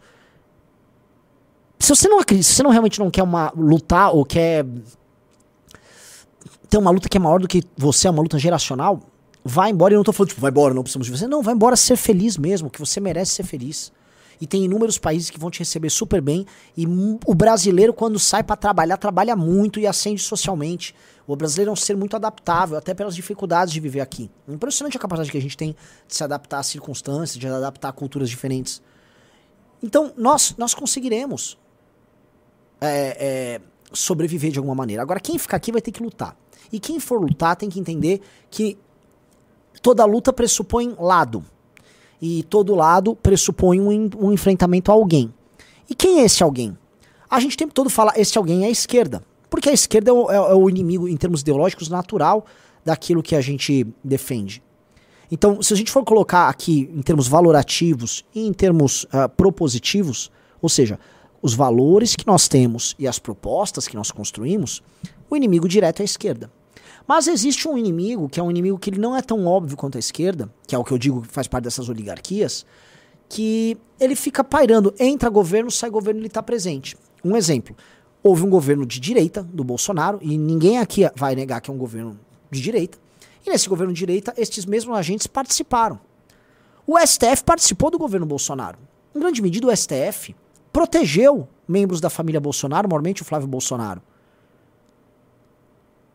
E, o- e eles estavam lá, se mantiveram. Há uma oligarquia que entra governo, sai governo, ela se mantém. Sindicatos, associações, magistrados, militares, grandes empresários, setores da imprensa. Esses caras vão sempre se adaptando às circunstâncias. E esses caras ocupam as posições de poder no Brasil. E eu preciso falar, isso precisa ser dito aqui, porque quem tem que ter um discurso que é praticamente revolucionário somos nós. E eu vou repetir: nós temos que tirar essas pessoas do poder. Eu vou repetir novamente, porque tem que sempre estar na cabeça de vocês. Nós temos que tirar essas pessoas do poder. E nós temos que fazer isso, obviamente, sem. Ah, vou dar um golpe, vou chamar os militares. Nada disso, porque os militares. Os militares são parte do problema, eles não são parte da solução. Eles são parte do problema. Os militares são nos- uma uma- a- a- o exército brasileiro, as forças armadas são das entidades mais caras e inúteis que nós temos no Brasil, tá? E elas são profundamente patrimonialistas e elas têm uma energia inteira gasta na manutenção de privilégios. É uma máquina de manutenção de privilégios. As forças armadas brasileiras não têm praticamente utilidade nenhuma, tá? Então, você vai ter que retirar esses caras do poder através de um jogo, através daquilo que a gente chama de democracia. E por que, que eu dei essa volta toda? Que eu vou juntar os pontos. Que estes inimigos nossos, todas as vezes que eles precisam recrudescer a sua ação, e vejam só, é a primeira vez que nós estamos vendo, desde o período da ditadura militar, uma relativização muito aguda daquilo que a gente chama de liberdade de expressão. Nós estamos sob censura já. É censura o que o Alexandre de Moraes fez. Eu volto a falar. O- o- havia censura da ditadura militar, senhor Junito, que era uma censura ligada, por exemplo, ah, fulano soltou um álbum, uma música, ai, tira a música, dane-se a música do Chico Buarque, dane-se a música do Caetano Veloso. Você censurar um aplicativo que atinge dezenas de milhões de pessoas tem um impacto social muito maior do que uma musiquinha do Chico Buarque que foi censurada, do que uma musiquinha do Caetano Veloso. Eles censuravam naquela época, e aí isso, tem- aí isso sim tem um impacto grande, jornais. Matérias de jornal, inclusive o Estadão costumava colocar receitas de bolo no local das matérias censuradas para as pessoas saberem que aquilo foi censurado, que houve um conteúdo deles que foi censurado. Mas o impacto nas redes sociais é gigantesco. O pessoal tá pedindo pra eu tirar. Faz uma enquete aí se eu tiro ou mantenho o óculos. Eu tava na rua, fui almoçar. Você acha que tem que tirar? Tira o óculos. Então tiro. Por favor. Tá? Tirei. Pô, Júnior, foi até meio frio. É, Desculpa, Ana. Eu não queria parecer frio, mas é, fica melhor sem óculos. Tá. Ah, então, isso aqui é sintoma de que essas elites, ao recrudescerem um processo de censura que nós vivemos e de fechamento de regime, que é isso que a gente chama, é um processo de fechamento de regime, eles estão perdendo, eles não estão ganhando. E todo mundo considera isso paradoxal, e eu venho escrevendo muito sobre isso, eu venho falando sobre isso, eu venho conversando sobre isso. O Ricardo é muito. Não, e vamos ver como enfrenta. Mas eu não acho. Todo poder que se baseia numa demonstração de naturalidade, como se aquilo que a gente considera sistema, ou aquilo que a gente considera o exercício natural do poder, ele ele é uma coisa quase a priorística. Por exemplo, a existência de um Supremo Tribunal Federal que está ali trabalhando, a existência de sindicatos que representam determinados interesses, a, a a existência de partidos políticos que defendem isso, isso, aquilo. Tudo isso sempre foi considerado como parte do jogo. Até surgirem as crises de 2000, a crise de 2013, as manifestações de 2013. Tudo isso é a parte do jogo. A partir do momento que isso passou a ser questionado, esses elementos passaram a ter que se defender as posições. E aí eles viram um jogo. Eles viraram um jogo porque houve um governo chamado governo Bolsonaro e esses caras se fortaleceram durante o governo Bolsonaro, porque o governo Bolsonaro é um governo fraco, um governo corrupto. Mas, passado isso, eles precisam fechar o sistema. Porque eles precisam impedir que as pessoas mudem. E é por isso que há um enfraquecimento. Porque no fim do dia, o arranjo deles apenas se mantém mediante o autoritarismo deles. E as pessoas vão reagir ao autoritarismo. E eu vou repetir, as pessoas vão repetir. Ó, o Guilherme Souza mandou um pimba sobre isso. Sun Tzu dizia que aquele que conhece o inimigo e a si mesmo lutará com sem batalhas, sem perigo de derrota. Tentar criar um substitutivo para o PL da censura só vai dar à esquerda o poder de distorcer ele e nos deslegitimar no debate. Desculpa, cara. O jogo é. Se entrar naquele jogo do Congresso, naquele rame-rame do Congresso, sem interferência do STF, o jogo fica aberto. A questão que todo mundo concorda aqui é agora é mobilizar para desaparecer com isso. É mobilizar para desaparecer com o assunto.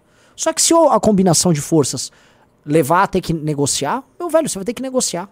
Esse é o grande jogo, infelizmente. É um jogo de correlação de forças, tá? E você tem que lidar também com a possibilidade da derrota. Aliás, como nós estamos lidando com possibilidade de derrota há muito tempo.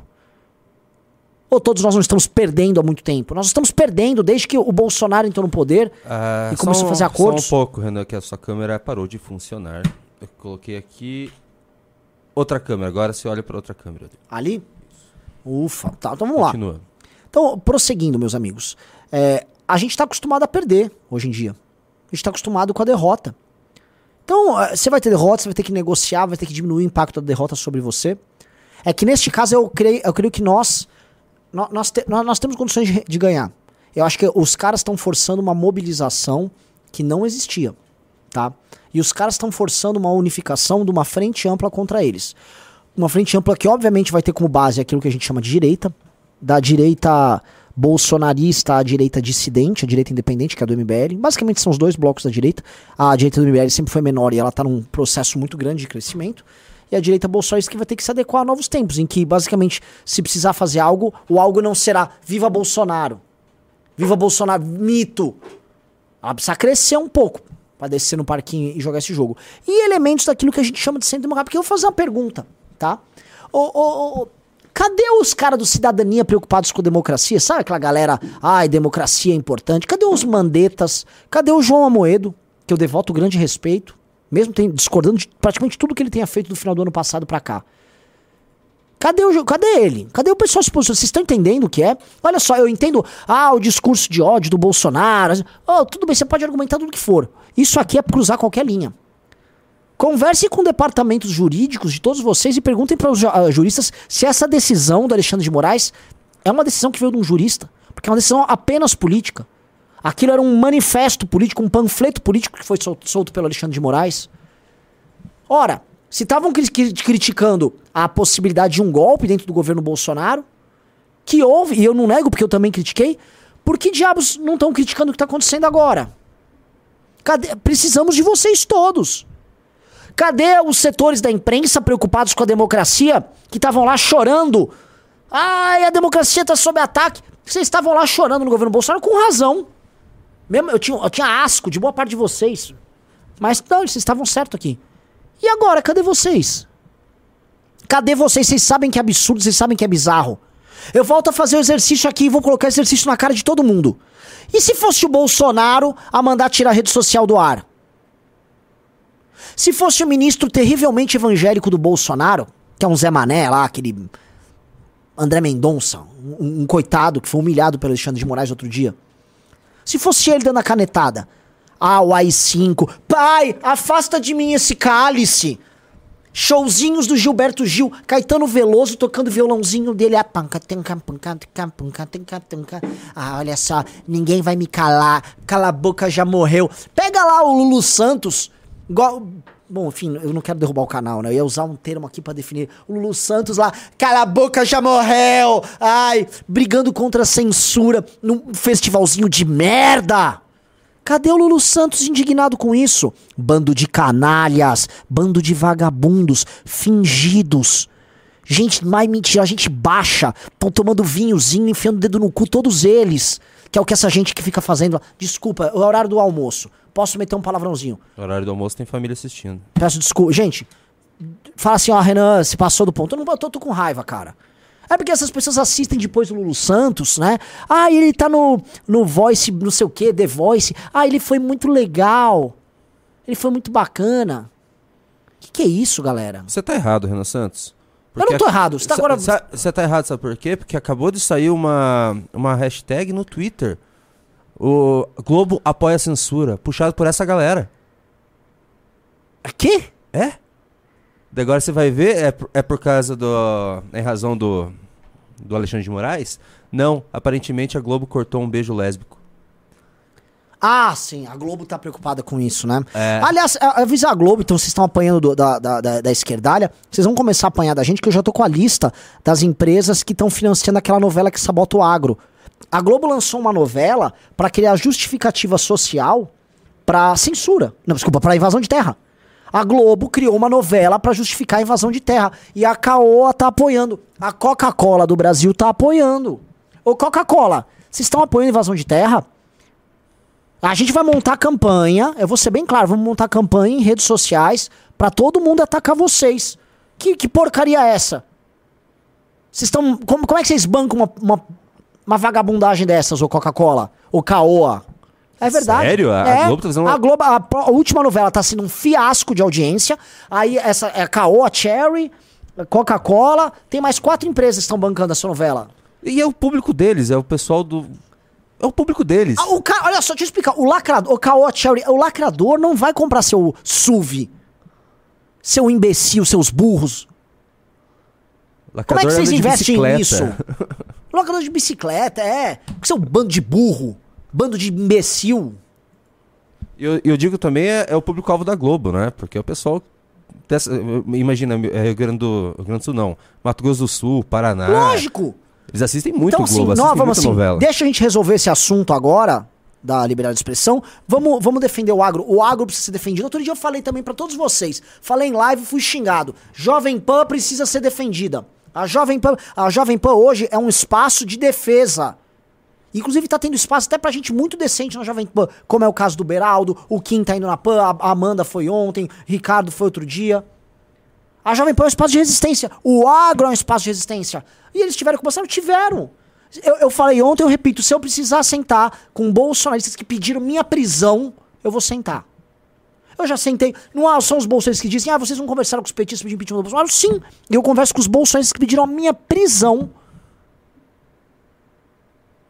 pra derrotar o PT. Porque isso se chama MBL. E acho que vocês estão pegando um padrão. Entra governo, sai governo tem um padrão que esse grupo tem.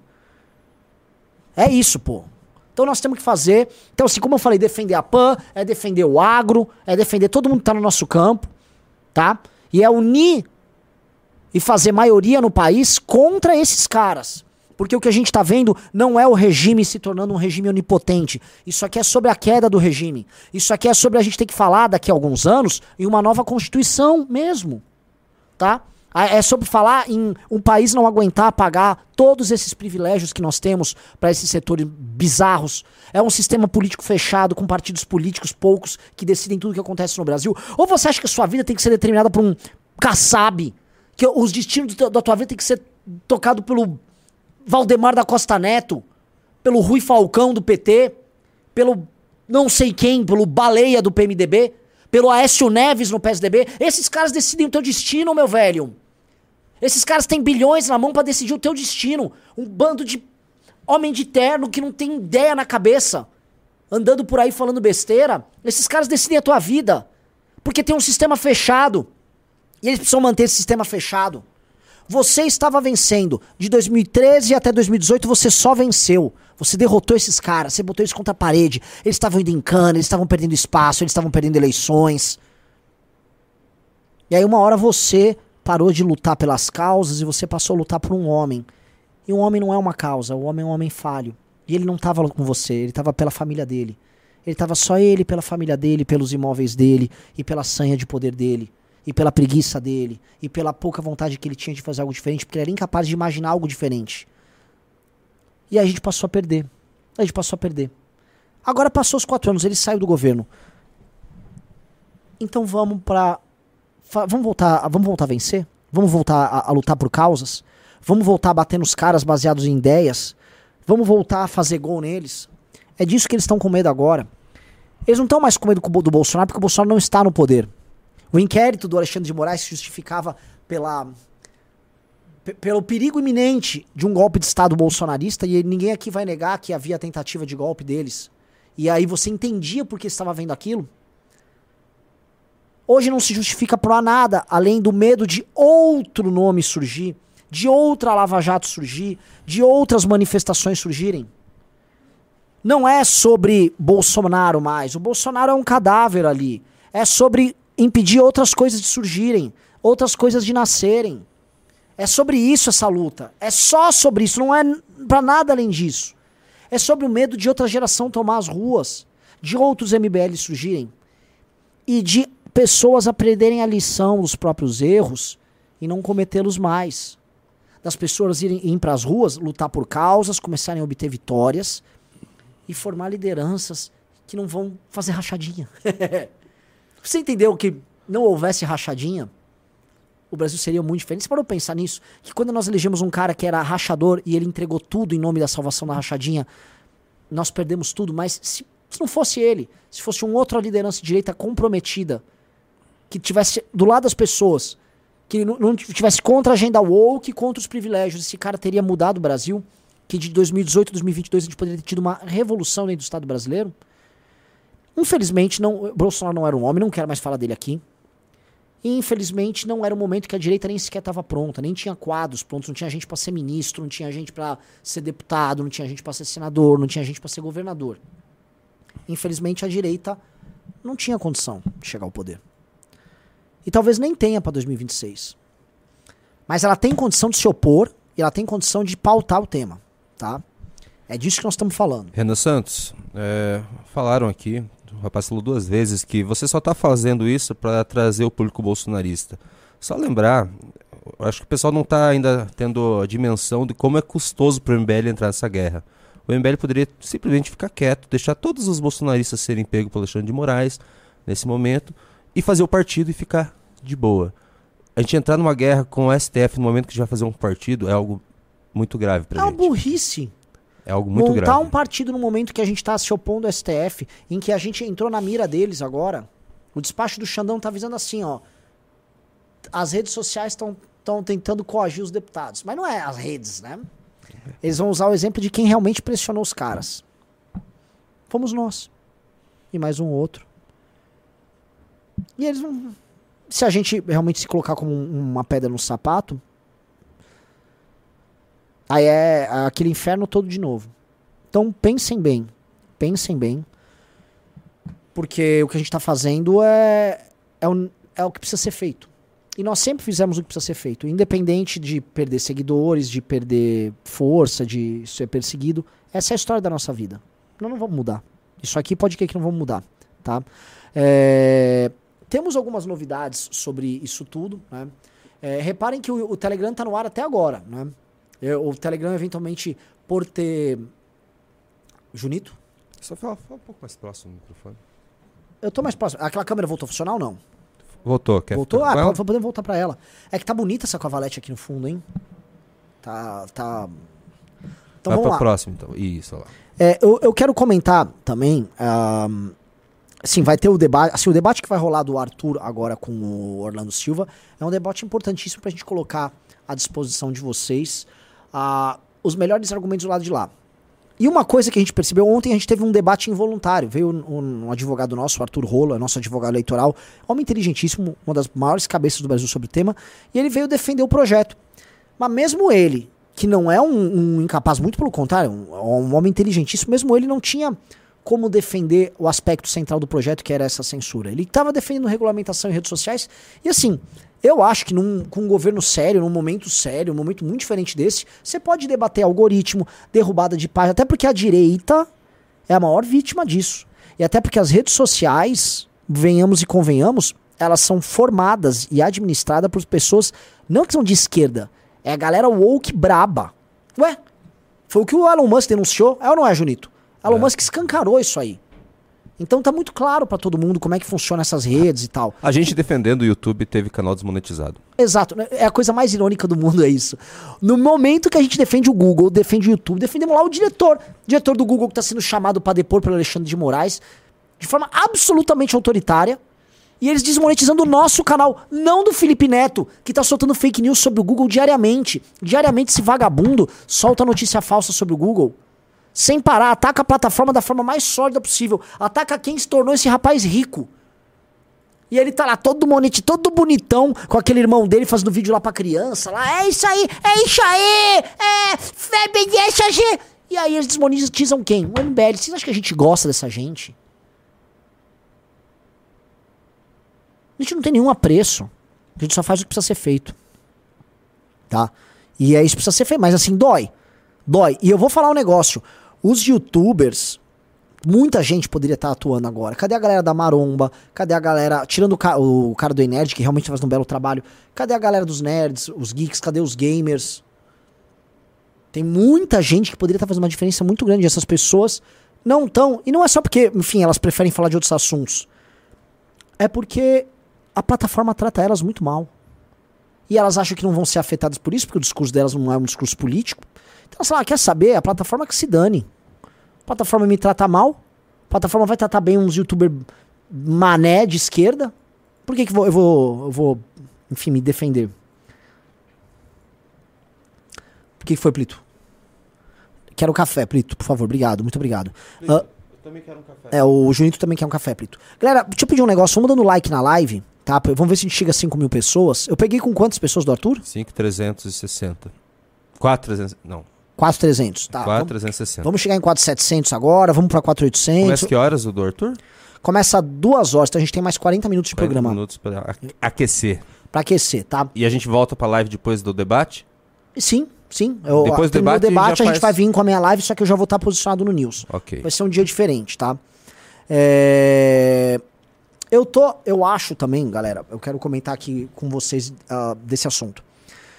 Eu fui questionado esses dias por Bolsonaro, hoje, né? Hoje, eu fui questionado por um bolsonarista falando o seguinte: é, faz o L, Renan, porque se fosse o Bolsonaro presidente, ele botava mais dois ministros do STF lá, e aí não tinha espaço pra Xandão no que eu retruco. Ele já colocou dois ministros do STF. É o Cássio Nunes e o André Mendonça. E eles não fizeram nada. Nada. Reparem que as únicas pessoas na Suprema Corte que se pronunciam publicamente sobre isso são Alexandre de Moraes e Gilmar Mendes. E eu pergunto por quê? Eu pergunto pra você. Coloquem aqui no chat por que são os dois. Porque hoje são as duas maiores lideranças consensuais dentro da casa. O, o, o- Alexandre de Moraes e o Gilmar Mendes, eles se estabeleceram como força. Lá tinha o Barroso, mas o Barroso tá com muitos problemas pessoais. Se eu não me engano, o Bar- Barroso perdeu a esposa agora dele. Ele tá com, ele tá com uma, uma doença, eu tava sabendo. Então o Barroso tá com um problema. Que ele era uma outra liderança. Fux é apagado, Carmen Lúcia é apagada. O Fux está apagado nesse caso também é algo que me espanta um pouco, porque ele sempre. Sim, ele sempre foi uma nota dissonante, mas tá Isso. apagadíssimo. Na verdade é o seguinte, pessoal. A galera do STF que se matava entre si, ao longo do governo Bolsonaro, ela se unificou. Primeiro, se unificou como. A- ao redor da ideia de destruir a Operação Lava Jato, e para isso a Vaza Jato foi muito útil. Para proteger aquelas pessoas que compõem aquilo que a gente chama de sistema político. E ao fim, é, eles pegaram raiva pessoal do Bolsonaro mesmo. E eles tratam o Alexandre de Moraes como uma espécie de vingador deles contra o Bolsonaro, o bolsonarismo e aquilo que eles chamam de milícias digitais. Ontem o Ricardo estava comentando na live com o Arthur Rolo, tipo, a, a- a imprecisão do que é uma milícia digital. Porque começaram a tratar milícia digital como uma- um conceito, mas ninguém sabe definir exatamente o que, que é. Mas entendendo que são grupos, vai, estão falando possivelmente de grupos organizados que organizam ataques ah, em rede, com por vezes notícias falsas, por vezes com perfis falsos. Sim, dá pra dizer que muita gente sofreu ataque disso, incluindo a gente, e não é diferente com os ministros do STF, tá? Mas também nós temos que entender que a legislação ela não é vacante sobre isso, que você pode criar instrumentos de fiscalização e de punição para ações desse tipo e que, ao mesmo tempo, você vive numa democracia, portanto, isso não pode acontecer em prejuízo de daquilo que a gente chama de liberdade de expressão. A liberdade de expressão não pode ser obstada por problemas que afetam especificamente agentes poderosos. Porque, vejam só, vou colocar um ponto aqui que deveria deixar vocês muito pistola. Vou até cortar para outra câmera. Isso aqui é a coisa que mais deveria deixar vocês pistola. Repara uma coisa. O, o STF está se mexendo para alterar legislações e alterar direitos fundamentais no Brasil, tá? Simplesmente porque essa dor chegou neles no sistema político. Agora, a gente não vê da parte deles e de ninguém a vontade de alterar, por exemplo, o Código de Processo Penal para você prender assassino. Sabe por quê? Porque não são eles as vítimas dos assassinatos. Donos de partidos políticos, multimilionários, pessoal da imprensa, artistas e uh, ministros do Supremo, STJ, todos eles têm segurança. Todos eles têm carro blindado. Eles não são vítimas da violência urbana. Então, esse flagelo não motiva, vamos dizer, gritinhos entusiasmados em nome de direitos fundamentais. Eles só alteram a legislação porque isso chegou neles. E por ter chegado neles, eles querem alterar. Agora, o que chega no trabalhador, e quando eu falo trabalhador, não estou falando só da pessoa mais humilde, não. Estou falando da pessoa de classe média. Eu estou falando da pessoa da família que, de, que mora em Moema, em São Paulo. É da família branca que mora em Moema, e que tem medo de sofrer um assalto. Até a família parda ou negra que mora na Baixada Fluminense, ou na periferia de Belo Horizonte, ou nas dezenas de cidades paupérrimas do Nordeste, que vivem com medo do tráfico, que já tiveram parente morto, todas já tiveram amigo ou parente assaltado, ou já foram assaltadas. Aliás, todo mundo aqui no chat já foi assaltado, vamos falar a verdade. Quem aqui no chat já não teve uma arma apontada para si próprio? Isso eles não mudam. Isso eles não mudam. Eles não têm preocupação com o direito fundamental. O direito à vida ou o direito à propriedade, que são direitos fundamentais de primeira geração, inalienáveis. Base e premissa para qualquer constituição. Eles não ligam. Eles não querem alterar. Eles não dão a mínima. Eles estão um pouco se lixando. Se você continuar assalta sendo assaltado, morrendo, dane-se. Eles querem, é, é, vamos falar a verdade, tomar uns vinhos. Eu conheço, eu já, eu já frequentei eventos dessa gente. Tomar uns vinhos, clube, glube, glube, glube, glube, glube, vinhos, glube, glube, glube. Toma um vinhozinho, conversa. Se for no Rio, vai rolar um bazeta. Vamos fumar um baseadão. Pá, toma um vinho, fumo um baseadão. Aí conversa sobre. Ai, veja só, eu li um super artigo. Ai, a, a Ilana Zabó, aquela linda, fez um artigo sensacional sobre o encarceramento da população negra, dos jovens, sabe? A gente tava com uma super ideia aqui do papo, papo de vagabundo, papo canalha. De soltar, de, de, num país que prende pouco, querer soltar quem tá preso. Já no STF, não. Os gloob, gloob, gloob, gloob, gloob. Ai, cadê o Marcelo Debrecht? Ai, meu Deus, estão prendendo os brothers. Gloob, gloob, gloob. Ou oh, tem como passar um projeto aí pra aumentar gloob, gloob, gloob? Minha, minha, minha, meu fundo partidário. Ah, é esse o jogo. Ninguém liga pra você. Ninguém liga. Absolutamente ninguém dá a mínima pros seus problemas. Pessoal, todo mundo aqui foi assaltado aqui no chat, né? É real, todo mundo foi. Eu já fui. Eu já fui assaltado com mão, a, a mão armada duas vezes. Minha mãe sofreu duas vezes sequestro relâmpago. Meu pai já foi assaltado. Todo mundo, todo mundo que eu conheço já foi assaltado numa armada. Isso faz parte da vida do brasileiro. O brasileiro é, assal, é um ser assaltado. O brasileiro torce para time de futebol decadente, come mal e é assaltado. Eis aqui nossas características. Ouve música ruim também. São as nossas, eis o nosso drama. O Renan Santos. Hum. É, acabei de ver uma matéria da Folha assinada pela Renata Galf. Que... Põe no ar aí. Quer ver? Vamos, não sei o que é, mas põe no ar. Então, peraí, só um pouquinho. Pra colocar no ar, eu preciso assinar a folha. Ah, então vamos lá. Enquanto... Vamos lá. É, é... Então, vocês precisam ter isso em mente, isso que eu tô falando, que é central para vocês, que é a ideia de que o sistema ele apenas trabalha para reprodução e manutenção do, do próprio poder. E essas, a, primeiro, a, elas, a reprodução dele. A manutenção, você entende? O cara tem que manter. A manutenção é manter os seus espaços de poder. E a reprodução é, para alguns, uma reprodução hereditária. É literalmente os seus filhos ocuparem espaço de poder. Por isso que nós temos muitos filhos de políticos, tá? Filhos de políticos sucedendo os pais nessas posições. E é também uma manutenção ideológica. Então, setores ideológicos, eles mantêm suas posições em espaços de poder pela transferência de um para o outro dessas posições. Isso acontece, por exemplo, no, na Suprema Corte. Vamos aí para a notícia. Veja só, Folha de São Paulo, hein? Decisão de Moraes. Tá na tela? Tá na tela. Sobre Telegram é genérica, sem apontar artigo de lei violada. Ministros do STF determinou remoção de mensagem pela empresa e ameaçou suspensão em caso de descumprimento. Assinado pela Renata Galf. A decisão em que determinou ao Telegram que apagasse a mensagem contra o PL das fake news, o ministro do STF, Alexandre de Moraes, não aponta quais artigos da lei a empresa teria violado, apesar de falar em condutas ilícitas. É, além disso, na avaliação de advogados e professores consultados pela Folha, a conexão do caso com objeto do inquérito das fake news deveria estar melhor fundamentada, sob o risco de praticamente qualquer tema relacionado à desinformação poder ser incluído na investigação que ocorre na corte desde 2019. Júnior, quem A falou isso? Quem falou isso ontem? É, Quem falou? Não, quero. Quem falou? foi você. Eu o- falei isso ontem. O rolo. O Rolo falou: a comunidade. Nenhum jurista.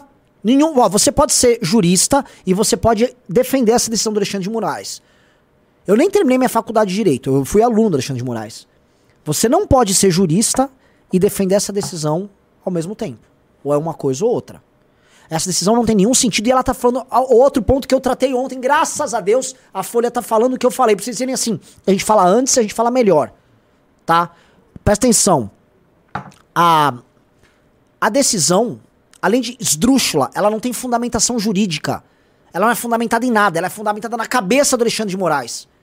A- além disso, ou melhor, pra muito além disso, por que diabos o inquérito dele tá trazendo isso pra si?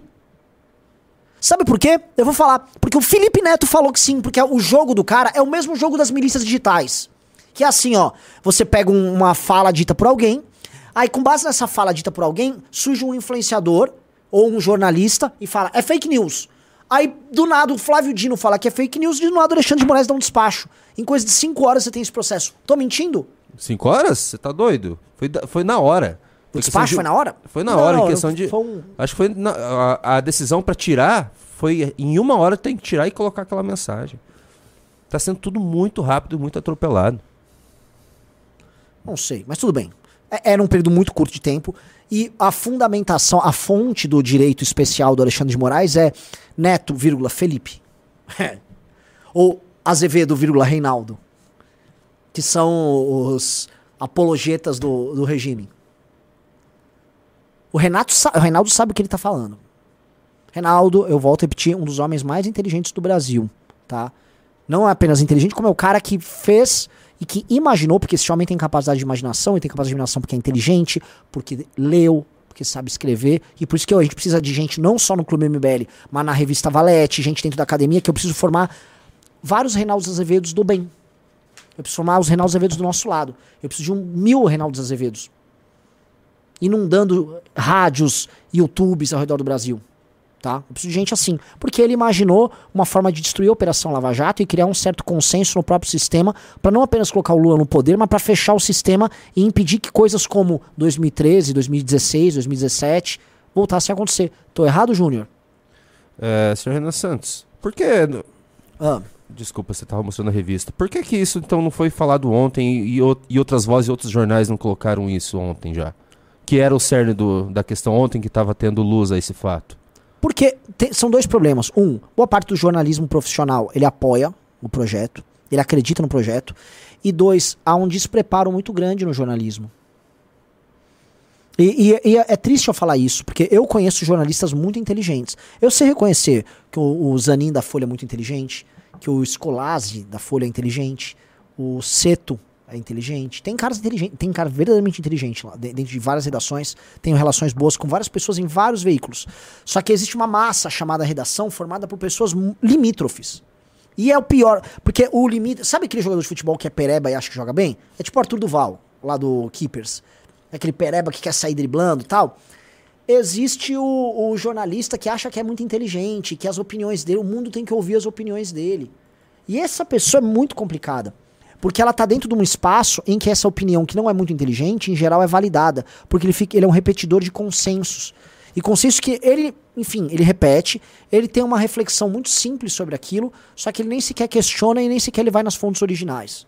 Então o cara recebe, a- é, ele, ele fala sobre a agenda woke e acha que o mundo tem que se render a essa agenda, porque é assim que as coisas têm que ser, porque um acadêmico está tratando disso, porque um artista falou disso, mas ele não vai voltar na, na base disso. Não vai nem na, nem na escola de Frankfurt esse cara vai. Ele para ali onde ele tá. E esse é o problema. Entendeu? Então o jornalismo não consegue, não consegue. E assim, nós estamos num- com um problema, é que é o fato do jornalismo ser incapaz de imaginar. E olha o problema como é um problema de imaginação.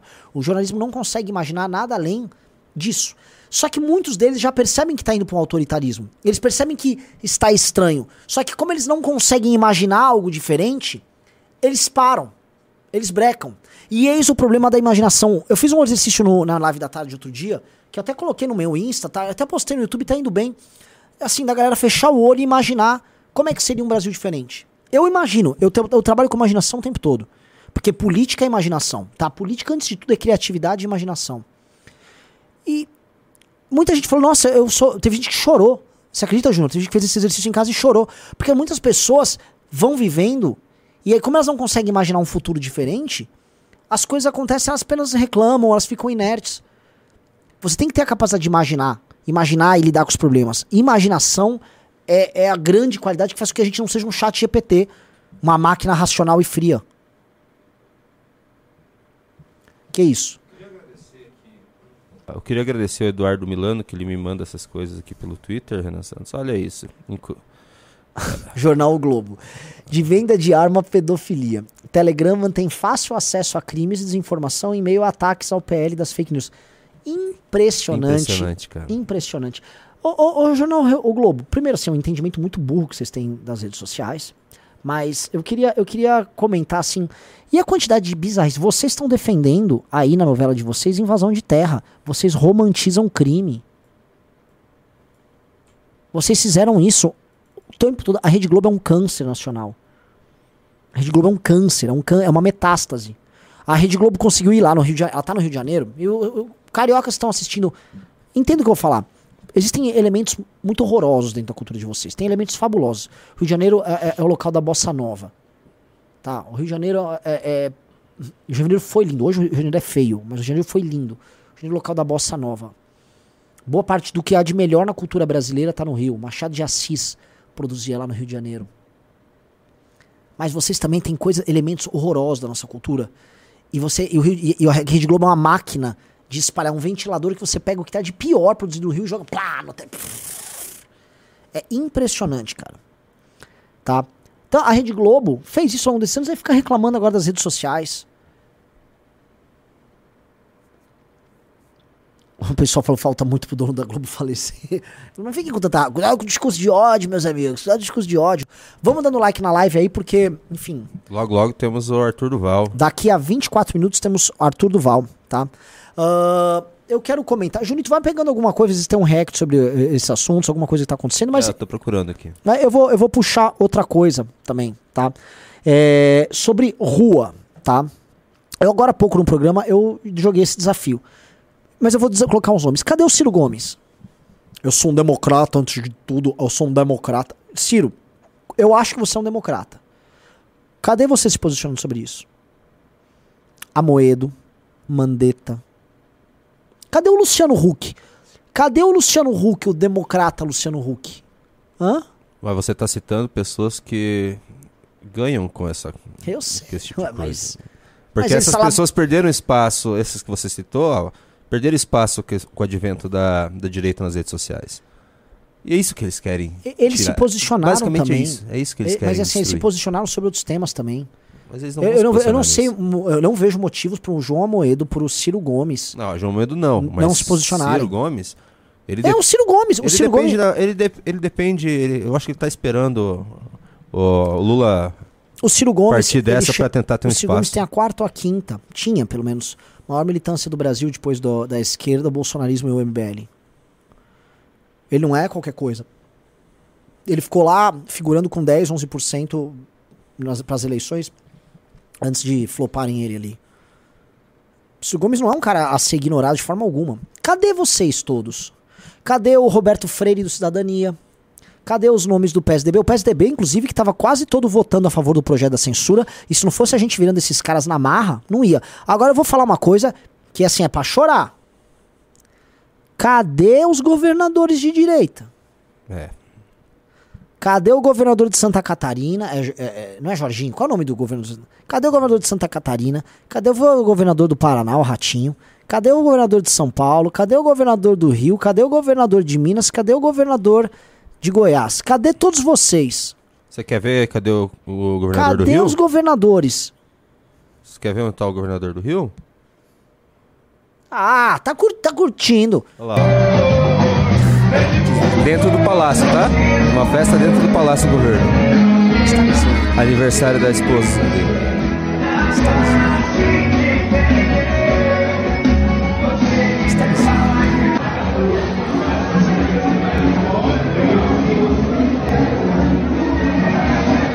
Está me zoando. Que ódio. Que ódio. Você, vocês tinham que olhar isso aí, vocês tinham que ter ódio. Você que mora no Rio de Janeiro, tá? Tua cidade, vamos, vamos falar, não existe papo, papo de cidade maravilhosa. Ai, cidade maravilhosa. Sei lá, assim, é meia dúzia de praia bonitinha. Andou 300 metros pra dentro, é horroroso. Rua tudo esburacada, tudo destruído, cheiro de esgoto. Onde você vai, Rio de Janeiro fe- fede a esgoto. Tudo invadido, favela por todos os lados, insegurança gigantesca. A maior parte da cidade é tomada justamente por favelas, ocupações irregulares.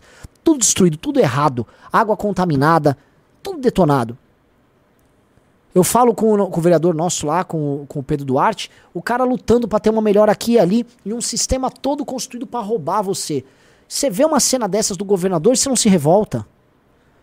Como- as pessoas têm que se revoltar, gente. É, é- é revolta pura. Como é que aceita um negócio desse, Júnior? Põe de novo na tela, bota de novo na tela, porque assim, quem é do Rio de Janeiro tem que ver isso. É, já teve do, do ano passado isso também, que eu tava com o Marcelo Freixo, tava todo mundo, toda a classe política lá, lá junto. De- não, eu tava de Marcelo Freixo a Flávio Bolsonaro ano passado. Eu nem sei quem tava presente aí. E esse cara cantando é o próprio Castro. Não é? Meu gordo ali. Ah, eu não conheço. Gente, assista essa festa. Tá vendo essas mulheres, essas perua ridícula, cafona lá dançando? Entendeu? Essas são as mulheres que casam com os ladrões, né? É, marmita de vagabundo. Casa com os ladrões ali, ela casa com o ladrão, ela vai curtir, vou tomar minha champanhe. Ai, amor. Amor é um ladrão, é um cara que tá roubando numa secretaria, é um cara que tem um contrato pilantra, ou com ônibus, ou com esgoto. Aí estão elas lá, aí bota elas as bonitonas lá com vestido lá, ai, vou re- rebolar meu rabão aqui. Aí fica lá rebolando o rabão, vocês pagando isso. Vocês pagam a rebolada de rabão dessas mulheres de pilantra que ficam aí nessas festas. Gente maldita. Então, era só pra responder a tua pergunta. Gente maldita. Onde estão os governadores? Cadê os governadores? Cadê os machões aí? Eu volto a falar. Cadê o Tarcísio lá? Pá, pá, pá, marreta lá. Cadê, cadê a marreta? Cadê o discurso brabo, velho? Tá precisando dessas lideranças. Sabe quem vai ter que fazer o trabalho? É nós, que não tem cargo nenhum, que não tem posição nenhuma, que não tem polícia. É nós. É nós, os deputados ali, um ou outro. Qual é, galera? É, é da raiva. Não, esse negócio do governador do Rio aí já me fez mal, velho. Eu, eu não suporto ver.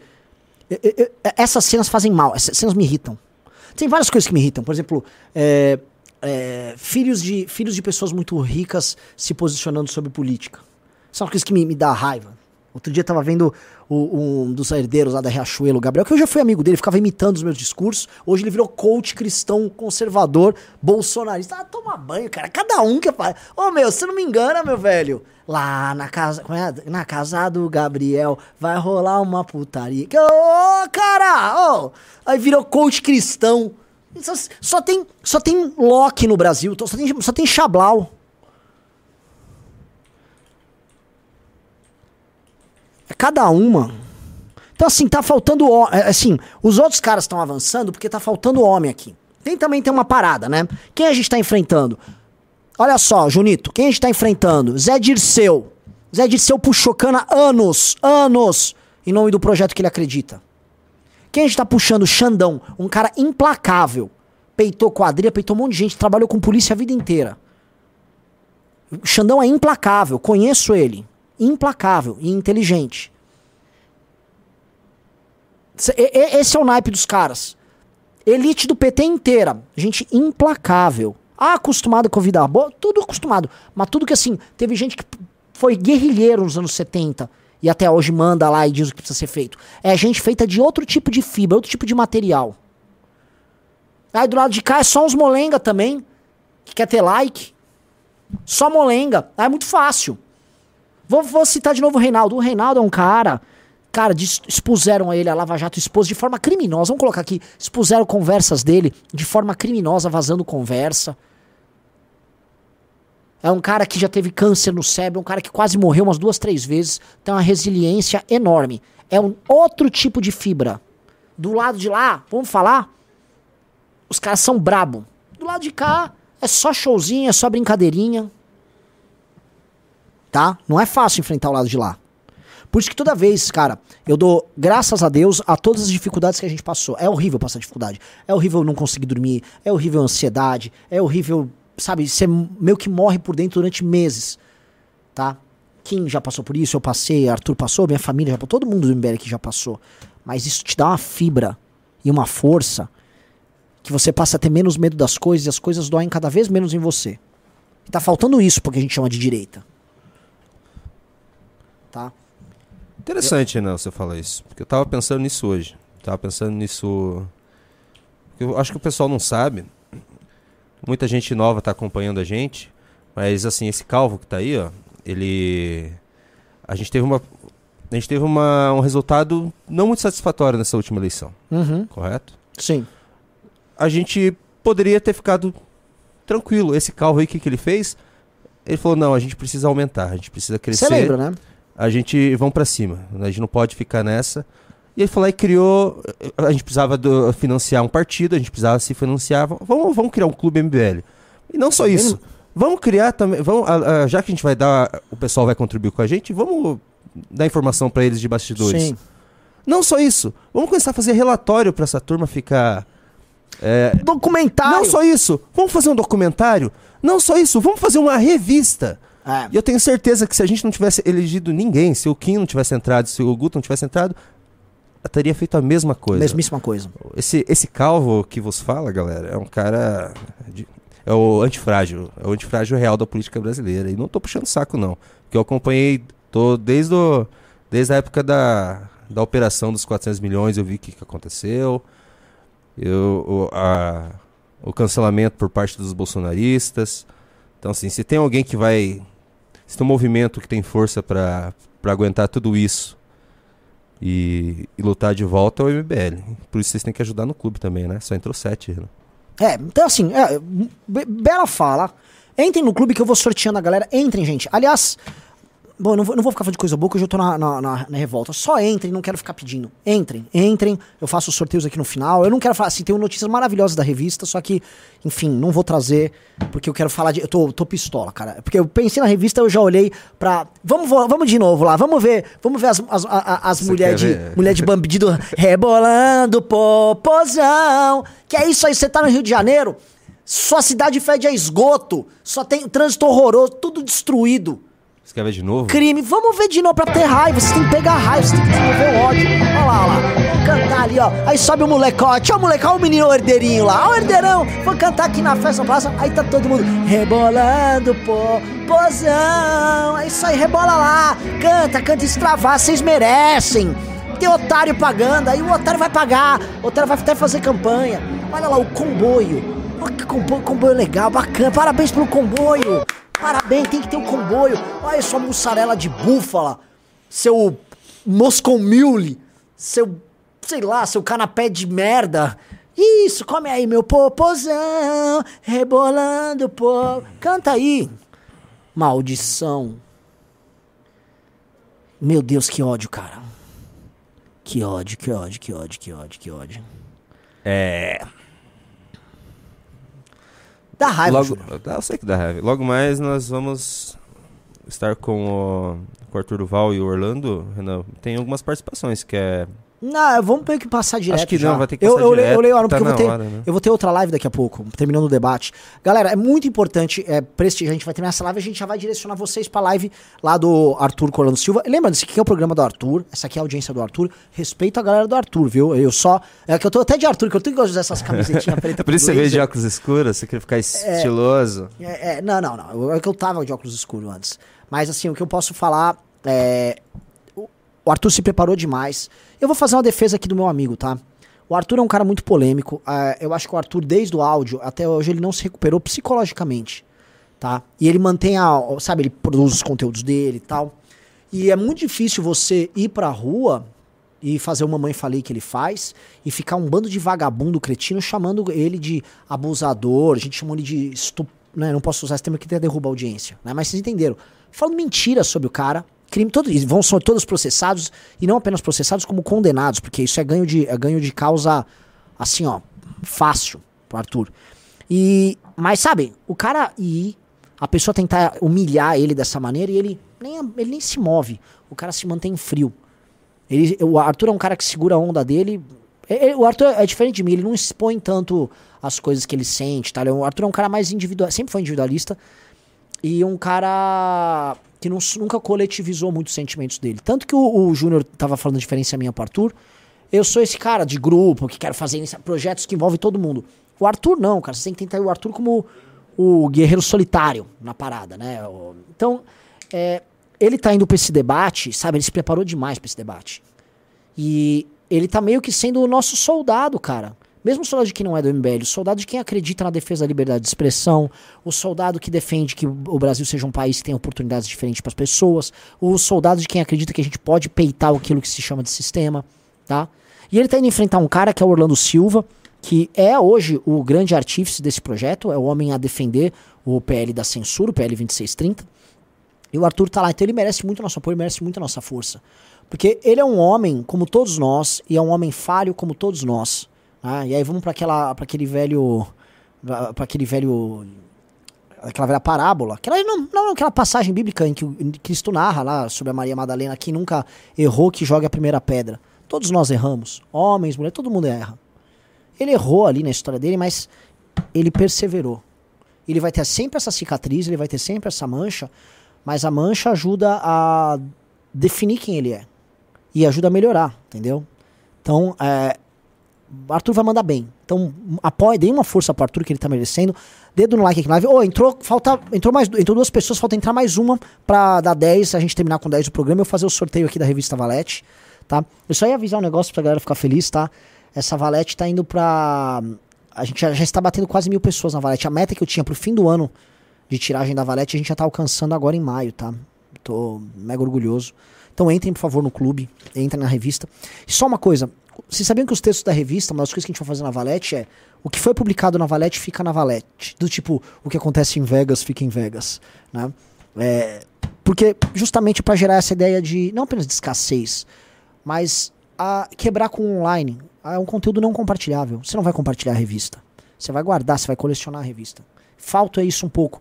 Você dá mais valor à informação de algo, você tem mais carinho com aquilo. Se você tem uma experiência física, tátil, sabe? Com, a- com o objeto. E, e que não é uma coisa fugaz, é uma informação numa nuvem. Isso não é uma informação numa nuvem. Tá? Então, ah, Renan, ah, eu dei você uma. acha bu- que a situação vai piorar? Eu acho que a situação vai piorar Porque muito. é o seguinte, é, concordo com você que é- isso é, a- é sinais da queda do regime. Só que o que, que eles estão fazendo? Eles estão apertando. Estão cada vez mais autoritários. Estão querendo. O, o Chanel está querendo multar quem usasse VPN. Uhum. Como que ele vai fazer isso? Vai pegar celular na rua?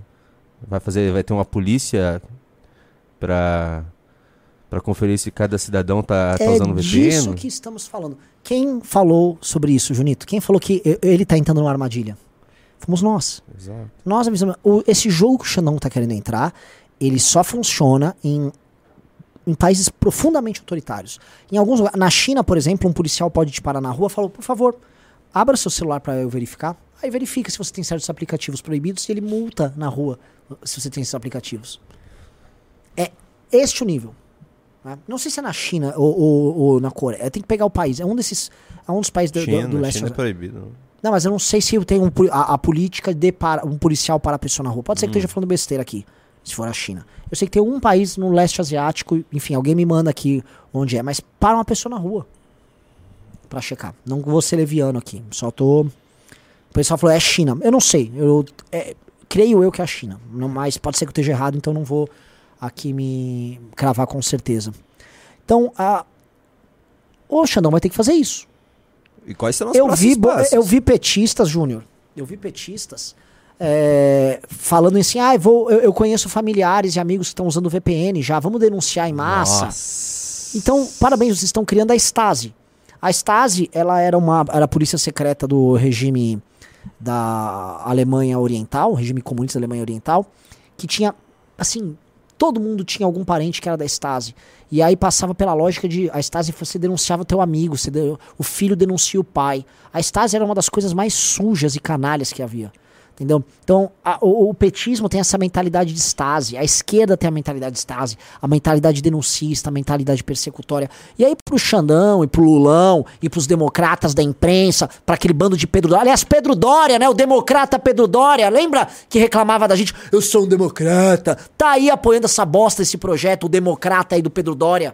Mais um desses intelectuais de botiquim aí. Literalmente, aliás.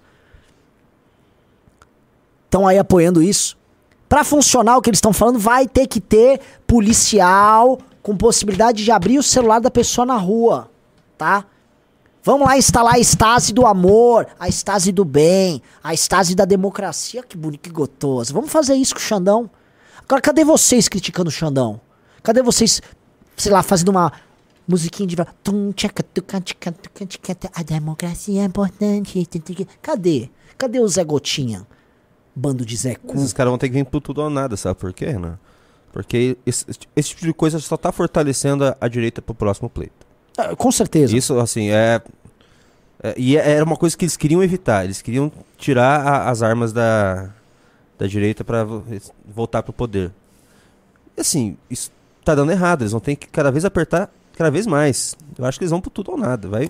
Pode Mas ser que é vire tudo isso, isso mesmo. é Pode ser que isso. aconteça isso. É isso. Ué, deixa eles virem pro tudo ou nada. Vem tranquilo? Vem tranquilo, ué. Eu não sei o que vai dar. Vamos ser presos? Eles- Vamos ser presos. a gente eu já- não tenho problema. Se eu puder fazer umas flexões e puder ler e puder ter um lab blob pra ficar escrevendo, tô bem feliz. Aí que tá. Essa é também a diferença nossa com alguns ícones do- da direita mainstream aí. A gente não tem. Eu não tenho. mas Eu, assim. A gente, boa. a gente vai pra guerra sem medo de morrer. Isso. Tem que ser isso. Tem que ser isso. E não ser burro. Isso não significa ser imprudente, né? É. Ficar falando besteira em rede social e depois tipo, ser Daniel Silveira, sabe? ser ou, ou maluco, tipo o Roberto Jefferson. Ó, chegou a 10 pessoas, pô, excelente. Houve algum sorteio? Vou sortear dois. Ótimo, Plito. Caralho, Ricardo Koga. Ele é parente do nosso Koga? Ih! Ih, Kim Paim. Dá uma olhada. E Rafael Silva e Souza. Bem-vindos ao clube, vocês ganharam a revista Valete.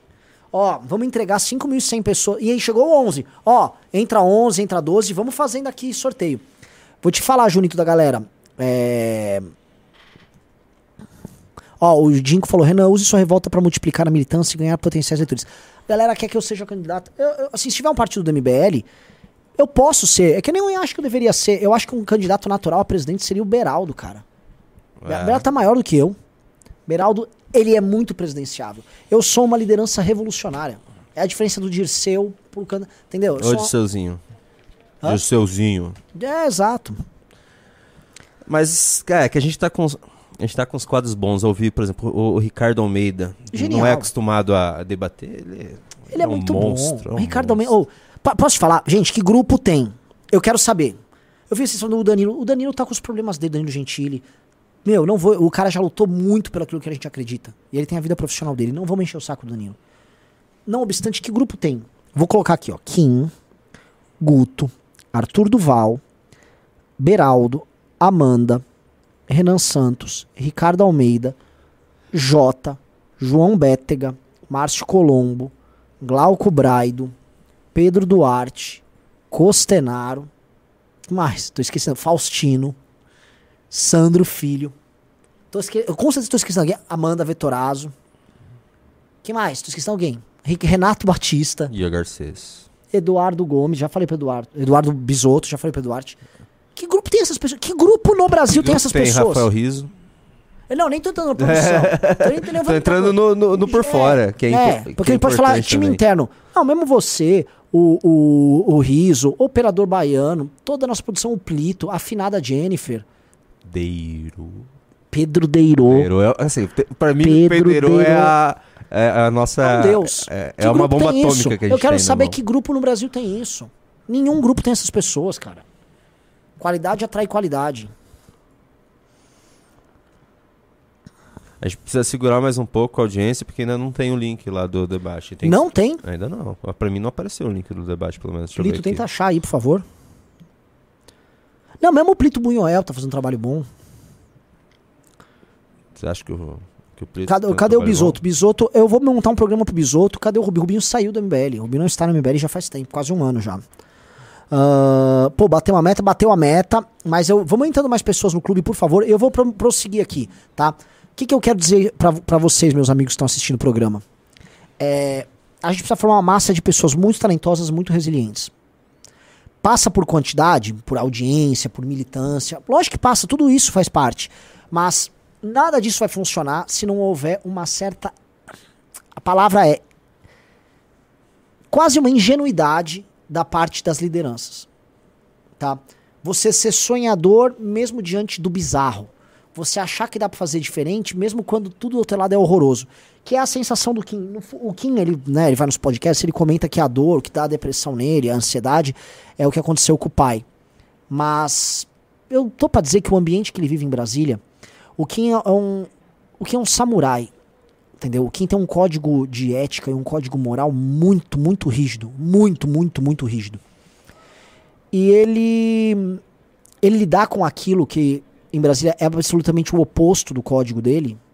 Aquilo fere ele constantemente, entendeu? Então há algo de ingênuo em ser o Kim. Você entende que há algo de profundamente ingênuo em você é, aprovar centenas de relatórios como ele? Não é à toa que hoje ele é o 71 primeiro melhor deputado do Brasil. Olha só! Mas mesmo esse ranking bosta é, é- é ingênuo. Veja só, ele poderia só não fazer nada, como os caras que estão em primeiro, não ter funcionários no gabinete, faz pouca coisa e fica votando umas bobeiras liberal. Ele era o melhor do Brasil e se reelegia. Faz uma vaquinha, ganha 160 mil e Exato. guarda, e guarda dinheiro pra futuros processos. Exato. Entendeu? Então, assim. Mas não, o que é ingênuo, tem uma ingenuidade em querer fazer diferente. E nós precisamos que as pessoas nossas, elas sejam espertas, sagazes, como diz o Nando Moura sobre o Kim ardiloso e o Kim é ardiloso, mas ingênuo. E a ingenuidade é falar, não, dá pra fazer diferente, realmente dá pra ir longe fazendo algo muito diferente. É isso. O pessoal comentou, ele aprovou outro ontem, foi relatório ou projeto que ele aprovou ontem? Não sei. Assim, que deve ter aprovado outro PL ontem. Você entende que é algo de ingênuo? É que, é, é que já não é uma coisa assim é, que a gente comemora. Nossa, o quem aprovou? um pro-" Porque ele sempre tá aprovando. Ele sempre tá aprovando. Daí perde um pouco a graça, Perde um sabe? pouco. Fica, a Carla tá bom. Zambelli nunca aprovou nada. A Carla Zambelli não aprova nada. O, o E ela Bolsonaro teve um milhão de votos. demorou 28 anos pra aprovar o projeto e foi comemorado como se fosse uma Fosse- Copa do Mundo. Exato. O, o- o- vamos pegar exemplo assim. O Bolsonaro é o exemplo mais óbvio. Né? 28 anos pra aprovar um projeto. Carla Zambelli, ela foi uma deputada horrível e ela pulou pra um milhão de votos. Então, se você é malandro, todo mundo é malandro, Partido Novo é malandro, todo mundo é malandro. Aliás, deixa eu botar, pega na tela um meme. O Will que fez. Do um cara que foi do MBL. Vamos, vamos mostrar aqui quem que, é, quem que é Partido Novo. Bota aí do cara de Campinas. Paulo Onde que eu Gaspar. acho isso? Pe- Pede pro Will. Pede pro Will. Will? É, pra vocês verem o que, que é malandro. Mesmo gente que Mas- foi do MBL. Agora espera, eu preciso, eu preciso pegar Lembra meme, que o né? Arthur e o time do MBL foi lá na invasão da casa lá em Campinas? Lembra que os invasores eles foram de carona com um vereador do PSOL, acho que é Paulo Búfalo, o nome do cara? Pois bem, galera tá pedindo. não sei se tão, é um inquérito. Alguém chama o Will Balada, ele pode até vir aqui explicar. Sabe o que, que aconteceu? Tinha alguma. Eu não sei, eu sei se era uma notícia crime ou era algum tipo de representação que precisava É fazer do, contra é ele. Gaspar? O Paulo Gaspar, que foi do MBL, que é do Partido Novo. O Paulo Gaspar, que é do Partido Novo. Eu volto a falar. O Paulo Gaspar, que é do Partido Novo. Ele foi contra a punição pra esse vagabundo. Eu vou colocar. Pediu pro Will já? Eu vou pegar aqui, ó. Ó, vereador do Novo ajuda a salvar psolista apoiador de invasão na Câmara de Campinas. Paulo Gaspar votou contra a abertura de investigação de Paulo Búfalo. Ó que legal. Ó que legal. Ó que gostoso. Ó que esse é o- Isso é a ausência total e completa dessa, dessa inocência que eu tô falando. É o cara mal entrou pra virar vereador, ele entra pro sistema, se mistura com o sistema. Esse Ah, cara é, aí. esse- tá- é, é, ele saiu foi do MBL, Ele saiu do MBL por causa do novo. Esse é né? um traidor. Esse cara é um vagabundo, tá? Paulo Gaspar é um vagabundo. Esse cara usou o MBL pra ganhar a eleição pra vereador em 2020. Nós elegemos ele, a militância do MBL elegeu esse vagabundo pra vereador em Campinas, tá? Aí ele ganhou a eleição. Ele falou: Ah, eu não posso aparecer com a camisa do MBL, apagou tudo do MBL. Ah, é verdade. Armou uma live com o Rene lá. Não, agora eu sou novo, aqui vivo novo. Tal. Aí sabe o que, que ele fez? Abandonou tudo, traiu todo mundo. Traidor, vagabundo. Não tem inescrupuloso, bloqueou todo mundo do MBL nas redes sociais e fica se escondendo atrás de um mandato que, se depender de nós, será o único, porque vagabundo não pode se criar. E esse vagabundo, agora, defendendo o invasor. O Paulo Búfalo, que tinha que ser investigado, ele votou contra. Ó o Partido Novo, vai pra Nova aí. Vagabundo, se você é de, de Campinas, se você é prefixo 019, faça a campanha contra vagabundo. Porque esse cara tá ocupando espaço de alguém decente que podia estar lá. Aquela cadeira não é mais sua, Paulo Gaspar. Nós vamos buscar aquela cadeira lá em Campinas. Essa cadeira não é tua, seu vagabundo. Vagabundo, você é um vagabundo, Paulo Gaspar. Se você é de Campinas 019, faça o recorte. Isso é um vagabundo. Pilantra. Mas por que, que ele tá ajudando aquele pessoal? Um cara que trai os amigos dele da- de- com a disfarçatez que esse cara faz, é isso aí, é um troço aí. Cara, assim, não teve um movimento mais traído que o MBL. justificativa dele é que ele foi, o vereador só foi eleito pelo povo, então tem o direito de ter ideias. Ah, olha só, a justificativa dele foi que ele foi eleito pelo povo, então ele pode ter as contas. Sim, ele pode participar e, e, vamos colocar de forma bem clara, fomentar crime no centro da tua cidade. Parabéns, vereador. É isso mesmo. Esse aí, por, isso, por isso que o Novo defende a propriedade privada, os comerciantes. Isso aí é. Novo, novo, vem aí. Parabéns. É Não, isso vai atrasar lá o Orlando. A gente vai ter que segurar mais um pouco aí, viu? Só isso, só isso. Queria lembrar aí que, assim, é, é- é- quando eu falo dessa inocência que tem que ter, que essa vontade de fazer diferente, é não se tornar esse tipo de gente. Temos nome em Campinas? Vamos ter. Vamos ter. Sigam todo mundo, o MBL Campinas, e vamos, vamos substituir esse cara lá. Aquela cadeira não é dele. Aquela cadeira, ele tá sentado naquela cadeira de forma ilegítima. Quem elegeu ele foi o MBL, o MBL vai botar outro nome. E faço questão de tão logo esse cara perca a eleição, se ele concorrer pra reeleição, a gente pegar o mesmo gabinete e vai desinfetar o gabinete desse vagabundo. Vagabundo. Ô, Renan, deixa eu ler um negócio. Ontem o pessoal tava com medo que eu fosse demitido. Porque Por eu. Porque eu discordei de você. Mas Isso não existe aqui, velho. Daí o cara, se o Junito for demitido, eu não assisto mais o News, comentou. Daí o, o Adriano F. Esse foi o Thiago Brandão que falou, do Thiago F. Pior que é possível, ele diverge muito. Daí o Jean Gonçalves. Sinceramente, acho um péssimo operador. Está muito tempo sendo operador e continua errando e errando. Parece que não. Ok. Parece que não tem vontade e não procura atingir a excelência. O baiano, em pouco tempo, já está melhor que ele. O único diferencial dele é que também conversa bastante e é carismático. Vou te falar um negócio, o Gustavo Vieira responde: O Junito é meio preguiçoso, até mesmo quando a culpa é dele, fica reclamando. Só verdades nessa. Ah, eu posso falar, a coisa que eu mais gosto, você vê que os caras já começam a criar rivalidade dos operadores da Aham. mesa. E o MBL Verso ele veio pra ficar, galera. Agora se preparem pro Valete Verso, tá? O MBL Valete Verso ele vai se separar. Na verdade, o Valete Verso, sabe, se a gente for falar do universo Marvel, não tem a turma do Guardiões da Galáxia, que é uma turma específica ali do universo Marvel, que eles participam do filme dos Vingadores, assim, tá, mas eles são uma, eles têm as aventuras deles. A Valete Verso vai ser um universo próprio, tá? Aguardem que ontem tivemos uma reunião longa pra montagem do Valete Verso. Produção de conteúdo muito diferente, que é o do universo da revista Valete. E assim, eu tenho um orgulho. Aliás, que, que logotipo, que revista bonita, cara. Isso aqui é muito bonito, velho. Ah, não. eu, sei, eu sei que você tem muito orgulho da revista Valete mesmo. Pô, a revista Valete não seria a coisa que eu mais gosto no MBL É, hoje? Hoje sim. Nem é mais futebol. Tem, um- não, tem futebol. Ah, não, é que assim, outra coisa que tá rolando no futebol, é o fato de eu estar melhorando muito meu desempenho como jogador, então. Ai, ai, ai, ai, ai. Renan, a gente tá caindo a audiência, a gente tem que preparar o pessoal pro Arthur Duval que entra daqui Ah, a pouco. Mas cadê o Arthur? A Eu gente- li- deixa eu ligar pra ele lá. É que parece que o Orlando atrasou. Eles vão entrar assim que tiver o, o link da live deles no ar, eu vou redirecionar todo Tô mundo. ligando no Arthur agora, gente. Vamos saber agora se tá tendo atraso. Urgente. Calvo Ô, cobra calvo ao Tutu, vivo. cadê? Eu preciso passar a live aí. Cadê o Orlando? Vocês não vão começar aí? Sei lá, tá atrasou, velho. Como não atrasou? Mas você não tem. Ele não tem previsão? Não sei, o, o... e ele, velho? Até agora. O Arthur tá falando com o Vilela aqui. Eh, Não, tô esperando, tô esperando ele chegar. Tô aqui no Vilela, tô esperando ele chegar, velho. Me avisa aí, dê uma ligada nele. Vamos lá. Eu te perguntar, o link já tá no ar? Não, não tá o link, que eu já quero jogar a galera no link. Solta quando, aí quando soltar a live, aí solta. Ah, tá, ele tá esperando. Eu tô com 6 mil pessoas. Ó, avisa o Vilela, eu tô com 6 mil pessoas pra jogar aí, meu. Sério, velho? 6 mil. Mano. Deixa eu falar com a Fabi aqui, ver o que ela disse. Já joga o link aí que eu já preciso jogar os 6 mil pra vocês. Valeu. É, só que tem que esperar ele chegar, porque ele só solta o link quando a live começa. Eu vou ver com ele aqui e te falo. Hum. Beleza. Ó, Fabi, te mando no privado. Valeu. Então vamos ficar aqui até, até Orlando chegar. Vamos chega. Orlando. Hashtag, chega Hashtag Orlando. vai logo, Orlando. Não arrega, não. Ah, o Orlando vai arregar, não. O Orlando, não Orlando participa de tudo, cara. Eu lembro daquele debate do Orlando e o Arthur na, na campanha. Foi, foi divertido. Foi divertido. debate. O Orlando, vou falar assim, ó, vamos falar também da natureza dos nossos adversários. O Orlando é um cara que fez movimento estudantil, tá acostumado a debate a vida inteira. Tá acostumado com esse jogo. O Orlando é muito habilidoso. Orlando não, Orlando não, não foge dessas coisas, não foge de treta, faz o que precisa ser feito. É, é impressionante que como a esquerda tem quadros muito mais capazes de trabalhar pelas causas deles. Tá? Isso é um fato, isso é um fato meio que inegável.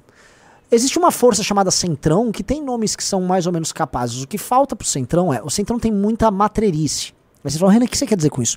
Os caras do Centrão sabem fazer aquele jogo de traições, de movimentações, aquele jogo de regimento, muito bem.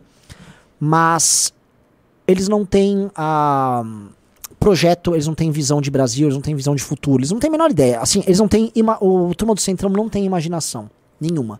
A ausência de imaginação por parte dos caras do Centrão faz com que, enfim, eles fiquem só operando o jogo. É como se o Centrão fosse um time de futebol composto por um monte de volantes que não fazem gol, então eles ficam tocando a bola o jogo inteiro.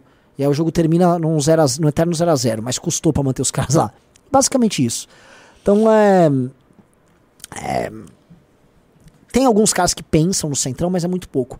Agora eu vou contar um negócio de bastidor muito interessante pra vocês. Sabia que quando o Kim chegou lá e ele ficou estudando, existem os técnicos da Câmara que dão assistência pros parlamentares, né? E ensinam as coisas pros parlamentares. São muito tal. bons os técnicos. Né? São, não, os técnicos da Câmara são realmente fora de série. E aí eles contaram, falaram pro Kim assim, olha Kim, você faz parte da seguinte tradição. Os caras que entraram aqui mais estudaram e manjaram do regimento em pouco tempo. É uma tradição que vai de Zé Dirceu para Eduardo Cunha para Kim Kataguiri. Veja só. E... Veja só.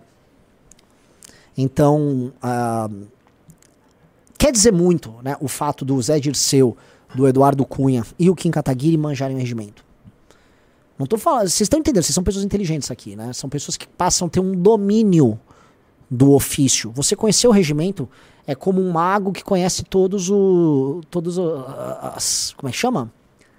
Todas as não é as magias, todas as como você recita a magia, esqueci o nome. Encantamento. Todos os encantamentos, isso, exatamente, né? Ele tem de cor. Então o Kim, ele sabe a Tem um manobra, ele o que grimório na cabeça. Tudo. Então ele tem. Ele, esse, e é um, o Kim tem uma memória. Todo mundo tem, assim, eu gosto muito de falar das, das inteligências das pessoas que eu conheço, né? O Kim tem uma inteligência, ela é. Ela é mais imaginativa do que as pessoas imaginam. O Kim tem, um, o Kim tem uma capacidade imaginativa muito grande, mas ele tem uma memória alta e um raciocínio rápido. O Kim é um caso clássico de uma pessoa que, que tem o QI alto ah, e memória alta. Então, isso é mu- muito bem combinado. É, uma, é um raciocínio que funciona para coisas abstratas, sim, mas é um raciocínio hum, de, vamos dizer, de raciocínio muito concreto. Tá? É um- o quinto é um raciocínio que é, é concreto. Ah, o raciocínio do, de um cara como. O meu, por exemplo, é um raciocínio muito imaginativo, muito criativo, muito especulativo. E, portanto, é um raciocínio mais estético. Por isso que eu sempre fui muito mais um cara de vou escrever música.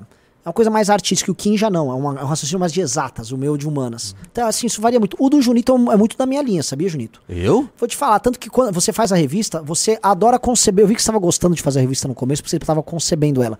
Depois que virou uma repetição, Ah, aí você perde odeio. tesão, entendeu? Porque você tem, você gosta da, da perspectiva imaginativa. E o Arthur Duval? Arthur Duval, ele tem memória muito alta. Ixi, acabou minha bateria aqui. Ele tem memória muito alta. Eu não acho que o QI do Arthur é baixo, ele é um cara de exatas. Ele é um cara que tem raciocínio rápido. O que o Arthur tem é baixíssima capacidade imaginativa. Isso se explica até pelas coisas que ele gosta, pelas forma, forma como ele se veste, pelas músicas que ele ouve. Vou dar um exemplo.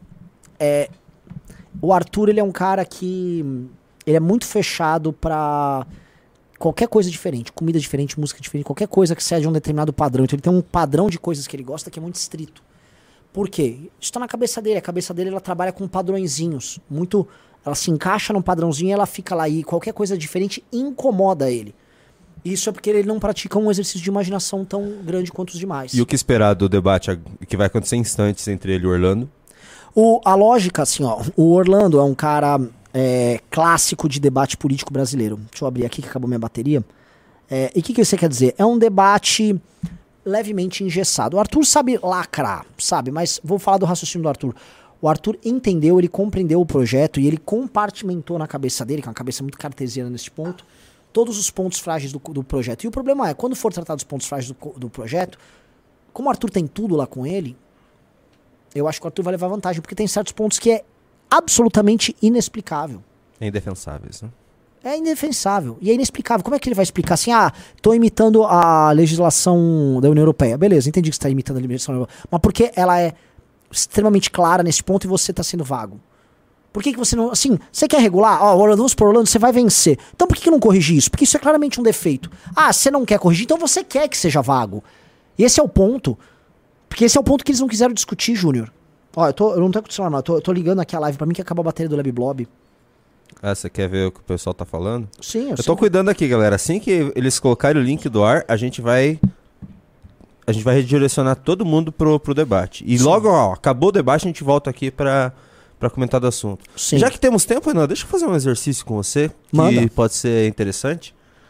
É, tá, foi decidido, vamos às ruas. Teremos que conversar com aquele povo. Por exemplo, quem você conversaria quem você não conversaria daquele povo?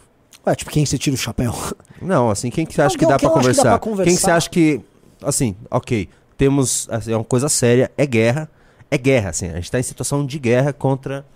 contra Os paranaenses deles, Felipe Barros, Paulo Eduardo Martins, eu conversaria com o... Até com o Nicolas eu conversaria, que eu acho que o Nicolas é um cara que, que tá pensando no futuro dele, sacou? Ele Ah. não tá ali pra também ficar salvando o Bolsonaro de nada. É, Eu conversaria com... Difícil, cara, tem pouca galera ali. Pois é, eu não, Ricardo exemplo- Salles eu conversaria. Salles. Ah, Ah, você tá colocando os não retardados tudo junto. É, basicamente, nós Os retardados não tem como conversar. Os né? retardados é muito difícil, porque o retardado é o seguinte: o, o retardado, o, Bolsonaro, o bolsonarista retardado, vamos a Carla Zambelli. Conheço ela já bem, já tive conversas com a Zambelli.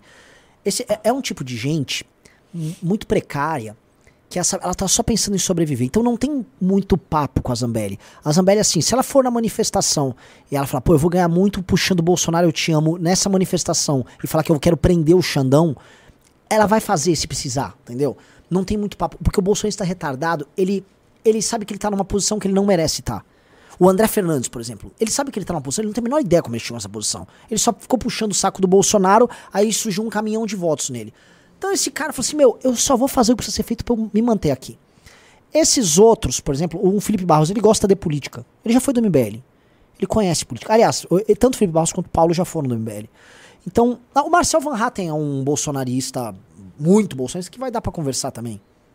É, então são caras que eles querem fazer política, eles querem ter uma carreira política e eles enxergam o Bolsonaro como uma espécie de aliado ideológico. Alguns acreditam de verdade, em alguma medida, outros nem tanto.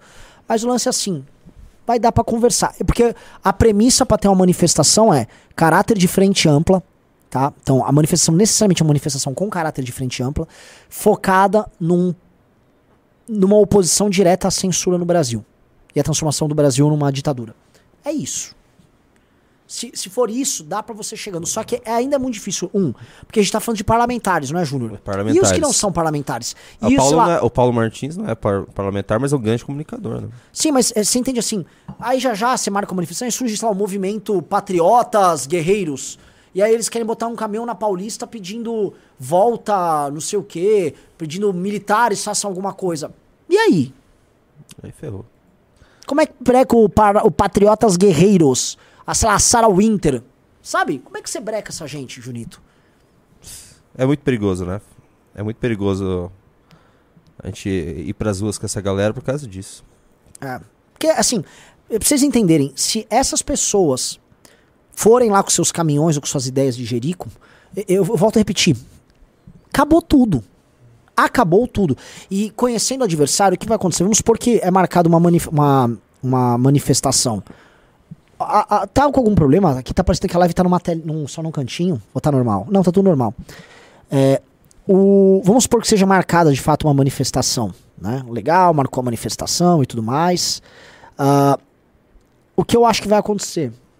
O, o STF vai ir uma investida muito grande contra o Bolsonaro. Dramática contra o Bolsonaro. Às vezes uma outra busca e apreensão, às vezes um pedido de prisão é colocado justamente para motivar os bolsonaristas a tomarem posições irrazoáveis em defesa do, do líder. Tá certo que isso vem diminuindo muito. Na verdade, o Bolsonaro e o bolsonarismo, o culto bolsonarista, ele vem diminuindo de tamanho a olhos vistos.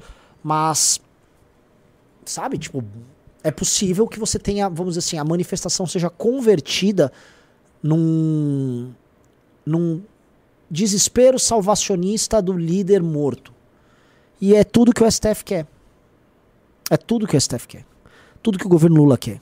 Enquanto o governo Lula puder trabalhar com a ideia de que eles estão se opondo apenas a bolsonaristas, aí eles remetem a ideia de dia 8, remetem a todos os erros do Bolsonaro, eles vencem. Se não for sobre Bolsonaro, lá o nosso lado vence. É bem, é assim, Júnior, tô sendo bem claro. É, é, é só isso. Se não for sobre Bolsonaro, a direita ganha, porque ela amplia o leque, vai trazer mais gente. Se for sobre Bolsonaro, a direita perde. Ah, isso assim, vai ser uma coisa muito dolorosa pra muita gente. Eu também acho. Vai ser traumático essa, é, essa trégua. Vai ser traumática. Por exemplo, assim, o, Nando. O, o- Nando, assim, foi, apanhou demais essa galera. Essa Muito. galera foi suja.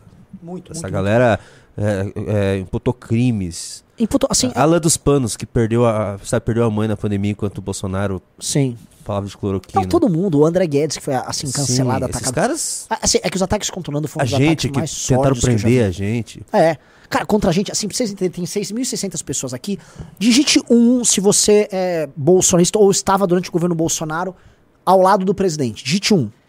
Cara, você pode falar o que você quiser da gente. Mas não que a gente é ladrão e tentou roubar ou lavar 400 milhões no YouTube. Os bolsonaristas defenderam isso, eles queriam que a gente fosse preso, cara.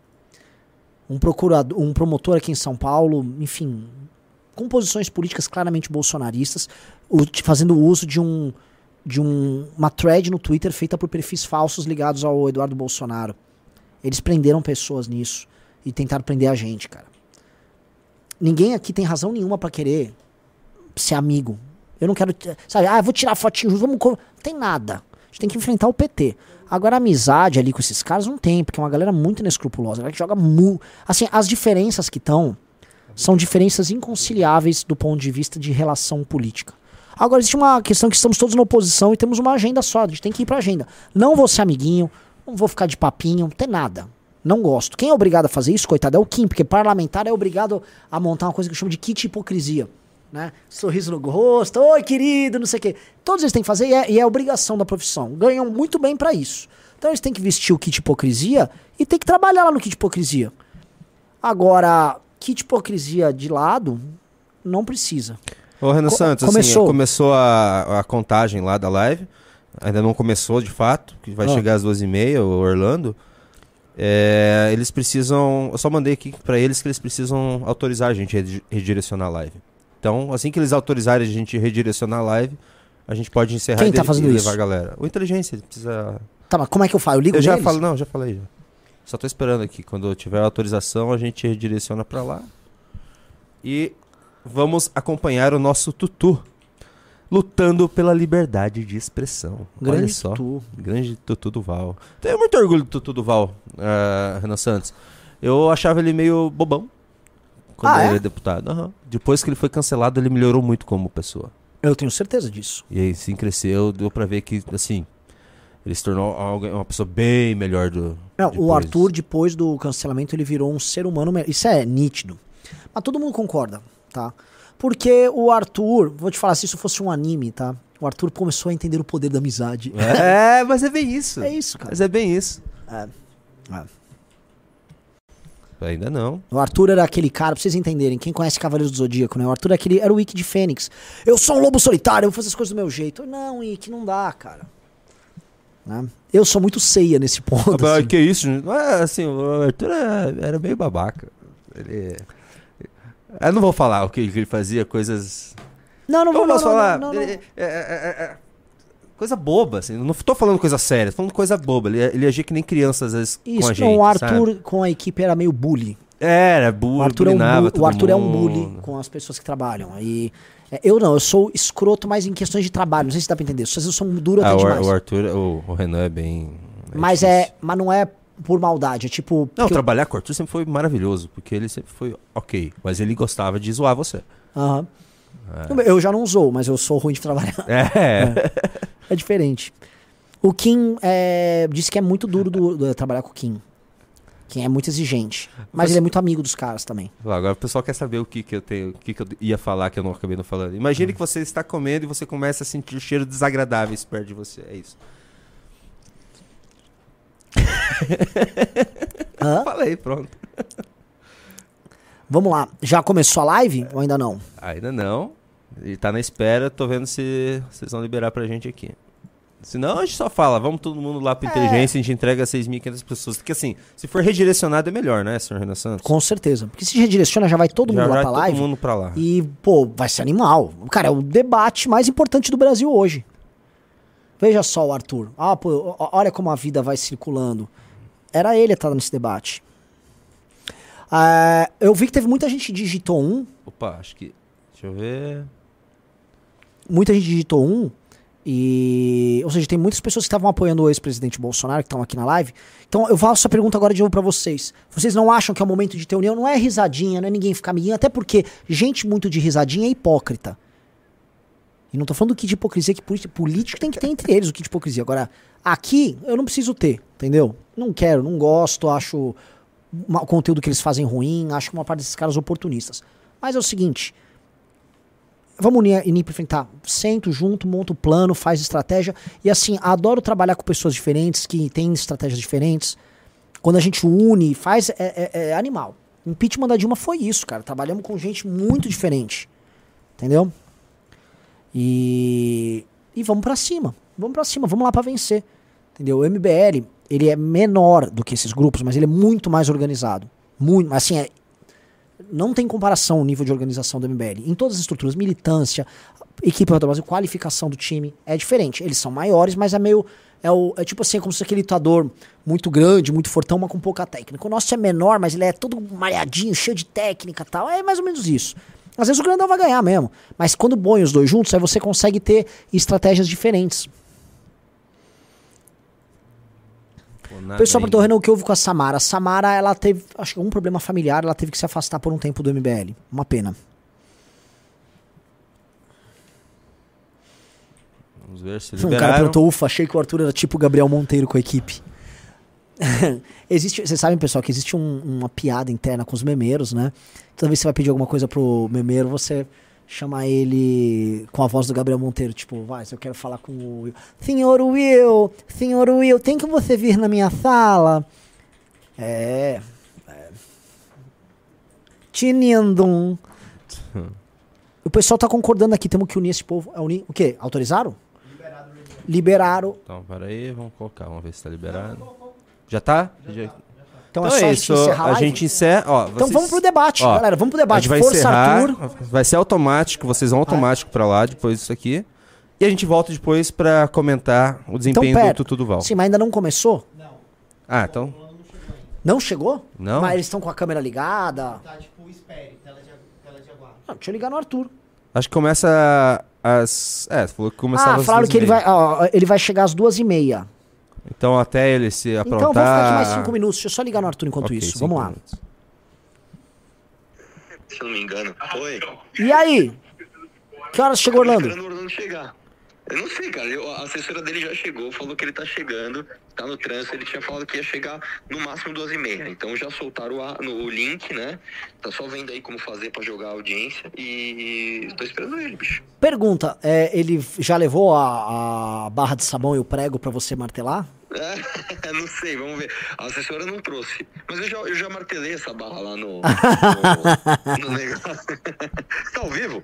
Tô, estamos ao vivo, tá, estamos com 6.500 pessoas. Eu sei, cara. Quando eu falei assim, você me avisa, né? Ah, caramba. Ah, porque você, eu imagino que você saberia que a gente tava ao vivo agora, a gente vai transferir. É. agora. Não, mas tudo bem, mas de qualquer forma, assim, tô esperando ele, cara. O, o- ele tá vindo lá do. O, o, o, o Xi Jinping demorou pra soltar ele, ele tá vindo aí. maravilhoso, maravilhoso. Então, Vamos show. esperar, mas vai ser legal, vai ser bacana. Manda ver aí, Arthur. Um abração. Falou, tchau. Pessoal falando aqui, cuidado com os áudios, estamos ao vivo. É, mal o Arthur sabe que sim, que o Júnior estava falando basicamente sobre flatulências do Arthur aqui. no- Mal sabe ele. ó. É. Ô, sabe o que eu lembrei agora? A gente falou de Nando. Eu lembrei quando o, Ar- o Nando tava contra a gente na época. E fizeram aquela. Lembra daquele debate? Arthur que o Arthur enf- en- enfrentou todo mundo. Uhum. Aquela, ele chegou lá no meio de todo mundo querendo matar ele. Alan dos Santos, aquele. Aquele gordinho lá do, que pegou o dinheiro do filme e não entregou, que esqueci o nome. Nossa, estavam todos, Bernardo Kister. é Que, é, o Bernardo. Sa- Quando eu lembro de um debate desse, a gente fala, cara, o Arthur é muito valoroso e todo mundo tem que lutar pro Arthur se recuperar. Ele foi lá e todo mundo. enfrentou todo eu mundo e muito, saiu ele defendeu minha caramba. família lá, cara. Eu tenho, eu tenho uma dívida. Tu fala, pô, o Renan foi muito legal com o Arthur no negócio do áudio. Não, mano, ele foi demais, ele foi foda comigo antes. Eu tenho a minha obrigação, cara. É... Aliás, pra gente que tá conhecendo o MBL agora, o MBL é assim, cara. Vínculo de Léo é time fechadíssimo aqui. E traidor a gente trata igual aquele Paulo Gaspar lá. É. Que você vê que no fim do dia tá lá o cara com o sol lá. É, seria- Ó, vou, assim, ó, 11 e o 12, deixa eu fazer aqui, ó. O Marlon Henry. Marlon Henry, você acabou de ganhar a revista Valete. Vamos entrando aqui no clube enquanto isso, pessoal. Vamos tentar chegar a 15 pessoas. Eu lembro quando o mundo caiu do, do áudio, o, o- o Arthur queria se afastar pra, pra, pra gente não sofrer tanto. Acho que foi, foi- achei legal aquela parte. Falou, não, dane-se. Dani, vamos fazer a defesa vamos, aí. Vamos defender e.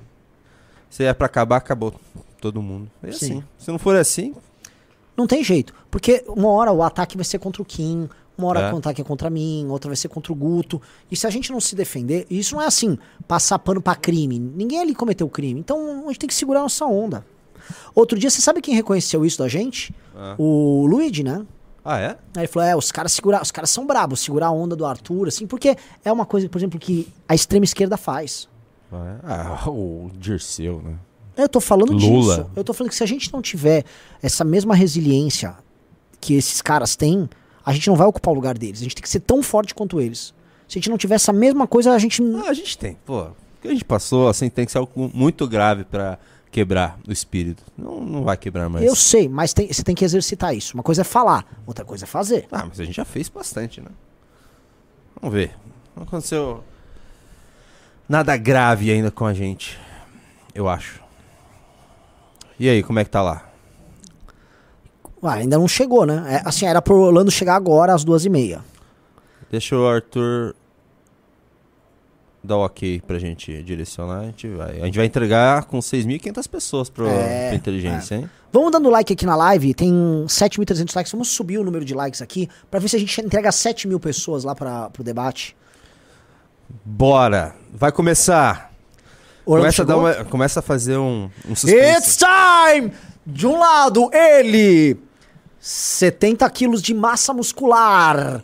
Ele, especialista em jiu-jitsu, ele que questionava as pessoas na rua, ele que foi deputado estadual, responsável por aprovar quatro projetos de lei e barrar outros tantos. Ele que concorreu à prefeitura do município de São Paulo e teve 10% contando com um orçamento minúsculo. Ele que foi pra Ucrânia, conseguiu grandes doações pra Ucrânia, mas efetuou um áudio e acabou queimando um pouco o filme dele. Ele que é considerado pelos seus colegas de trabalho como um flatulador excessivo. Ele que joga num time de futebol que usa um uniforme ridículo que está tendo problemas na última rodada. Ele que fez um transplante capilar está se achando jovem novamente. Arthur Duval! E do outro lado, com 1,75m de altura, ele que foi presidente da Uni. Ele que é o grande nome do Partido Comunista do Brasil hoje. Ele que se tornou deputado federal por mais uma vez, agora que o PCdoB ocupa um ministério. Ele que está há dois anos tocando o PL 2630. O PL, supostamente das fake news, umas coisas o PL da censura. Ele que já esteve presente em governos de Dilma. Ele que lidera uma determinada facção do campo da esquerda que está ainda perdendo força, mas ele mantém ainda ligado a ele. Ele é um cara que tem capacidade de diálogo, mas defende hoje o indefensável. Eis aqui Orlando Silva! Sim, que duelo. Que duelo mortal, meus amigos. Ó, tá, vou deixar aqui na, no aguarde. Ah, tá, já tá a Vamos telinha lá. aí, ó. Quando, quando começar, a gente, a gente encerra aqui. Maravilhoso, gostei, gostei, gostei, gostei. Eu já tive lá no Vilala umas três vezes, assim, né? Bem a legal. última vez eu tive com você lá, foi bem legal lá. E o, o- Eu quero ver, porque assim, né? O, o- Orlando, em certa medida, ele. a- a- o projeto dele vai depender muito também do que o Supremo for fazer ali no dia 17 ou dia 19, né? O Supremo quer votar isso. Né? No plenário deles, no caso. Porque o que for decidido pelo Supremo ainda pode ser regulamentado pela Câmara. Ah, então é olho nisso. Olho nisso porque é, esse projeto do Orlando vai se alterar bastante. Aliás, tem um ponto que é muito interessante, né? Ele disse que debateu dois anos esse projeto, mas o projeto está sendo profundamente alterado.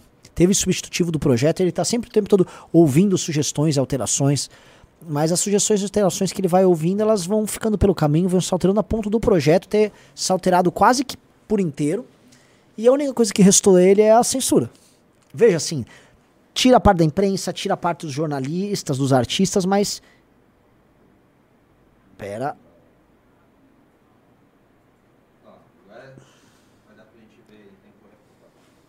Vai dar pra gente ver em tempo real a hora que começar aqui. Vamos lá, vamos lá, vamos lá, vamos lá. Cadê Orlando Silva? Já está mais, está assim, 34 minutos atrasado. Está parecendo os vale alimentação lá, no, lá, na, lá nos regimes comunistas mais arcaicos. Nunca chegavam.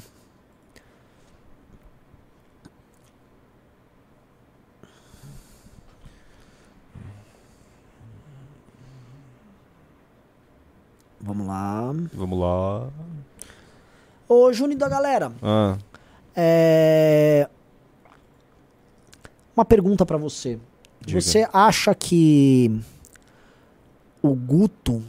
O Guto vai entrar em debate. Vai ter debates do Guto com Orlando com certeza mais pra frente sobre essa questão negra tal. Especialmente porque o Silvio Almeida vai vir com regulamentações bizarras, né? Como você vê hoje o Guto como debatedor? é... Eu acho que ele hoje é o melhor. Você acha ele melhor que o Kim hoje? Sim, porque ele. O Kim é, é muito técnico. O, o Guto ele sabe jogar pra galera. Isso, Você é isso que o- que importa no debate, na verdade. Assim, o Kim, o Kim é, é o Porto Seguro. Você sabe sempre que ele vai bem. O, o Guto ele tá fazendo isso toda vez. Todo domingo ele senta lá e Mas o debate Guto- com a galera. Eu acho que o Guto teve um, um momento de baixa ano Hum. passado e depois disso ele. Pergunta, bota uma enquete aí. Quem é melhor debatedor? Guto, Kim ou, ou Arthur? Vamos ver o que a galera acha. É. É que ele é engraçado. O Guto ele, ele tem umas tiradas muito boas, cara. O, o, o Kim já. Ele, ele é bem mais. Jogador seguro. E, o- só que assim, o Kim ele é mais experiente. O é Kim, jogador ele sabe, europeu, né? Aquele jogador Assim, europeu. o, o Kim ele sabe representar. Se o cara tá sendo re- respeitoso, o Kim é respeitoso também. Isso acaba sendo às vezes meio chato, que a gente quer que o Kim destrua o cara. sabe, o Kim ele é, ele é muito gentleman. Deixa eu fazer a enquete aqui. O Arthur participou de debates mais importantes que o Kim, né? O Kim, o Arthur debateu na TV é, já. debateu na TV e, nossa, Ele foi muito bem. Assim, o Arthur, ele. Destruiu. Ele destruiu nos debates da televisão. O Arthur foi monstruoso. O pessoal falou que o Kim é o Modric brasileiro. É, em certa maneira, o Kim é uma espécie de Modric da política mesmo. Acho que o Kim é o Cristiano Ronaldo. Joga bem todo, todo jogo. O, o Arthur é o Messi. Faz, a- faz as o- grandes o jogadas Arthur é e um- jogou os jogos mais importantes. O Guto é meio que um Messi. É, eu entendi o ponto do Messi. E o, o Guto, o Guto é o Mbappé. Tá chegando agora e tá vindo destruindo. Sim. É, mas pra mim, eu, eu- eu- sabe quem que eu acho o melhor debatedor, o melhor debatedor do MBL? Quem que você acha que, quem que você acha que pra mim é o melhor deba- debatedor do MBL, Renan Santos? Ah, eu acho que você acha o. Bom, você falou que é o Guto. Não, desse- você falou dessas opções. Ahn, Pô, eu já te falei isso várias vezes. Quem? Vai começar? Opa, vai começar a qualquer. Atenção, vai começar a qualquer momento. Vai. ah, eu, eu- eu joguei no lugar errado, eu acho, pô. Ah, não, tá aqui, ó. Qual o meu Deus, vai acabar, vai começar, vai começar. Atenção, atenção.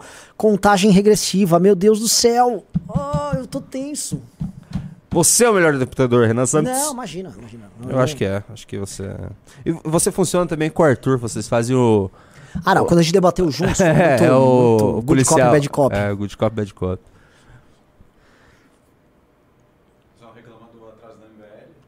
É, né? Falando do nosso atraso, os caras estão 40 minutos. Não, o MBL não é profissional. Vai que vamos entregar quase 7 mil pessoas lá pro debate.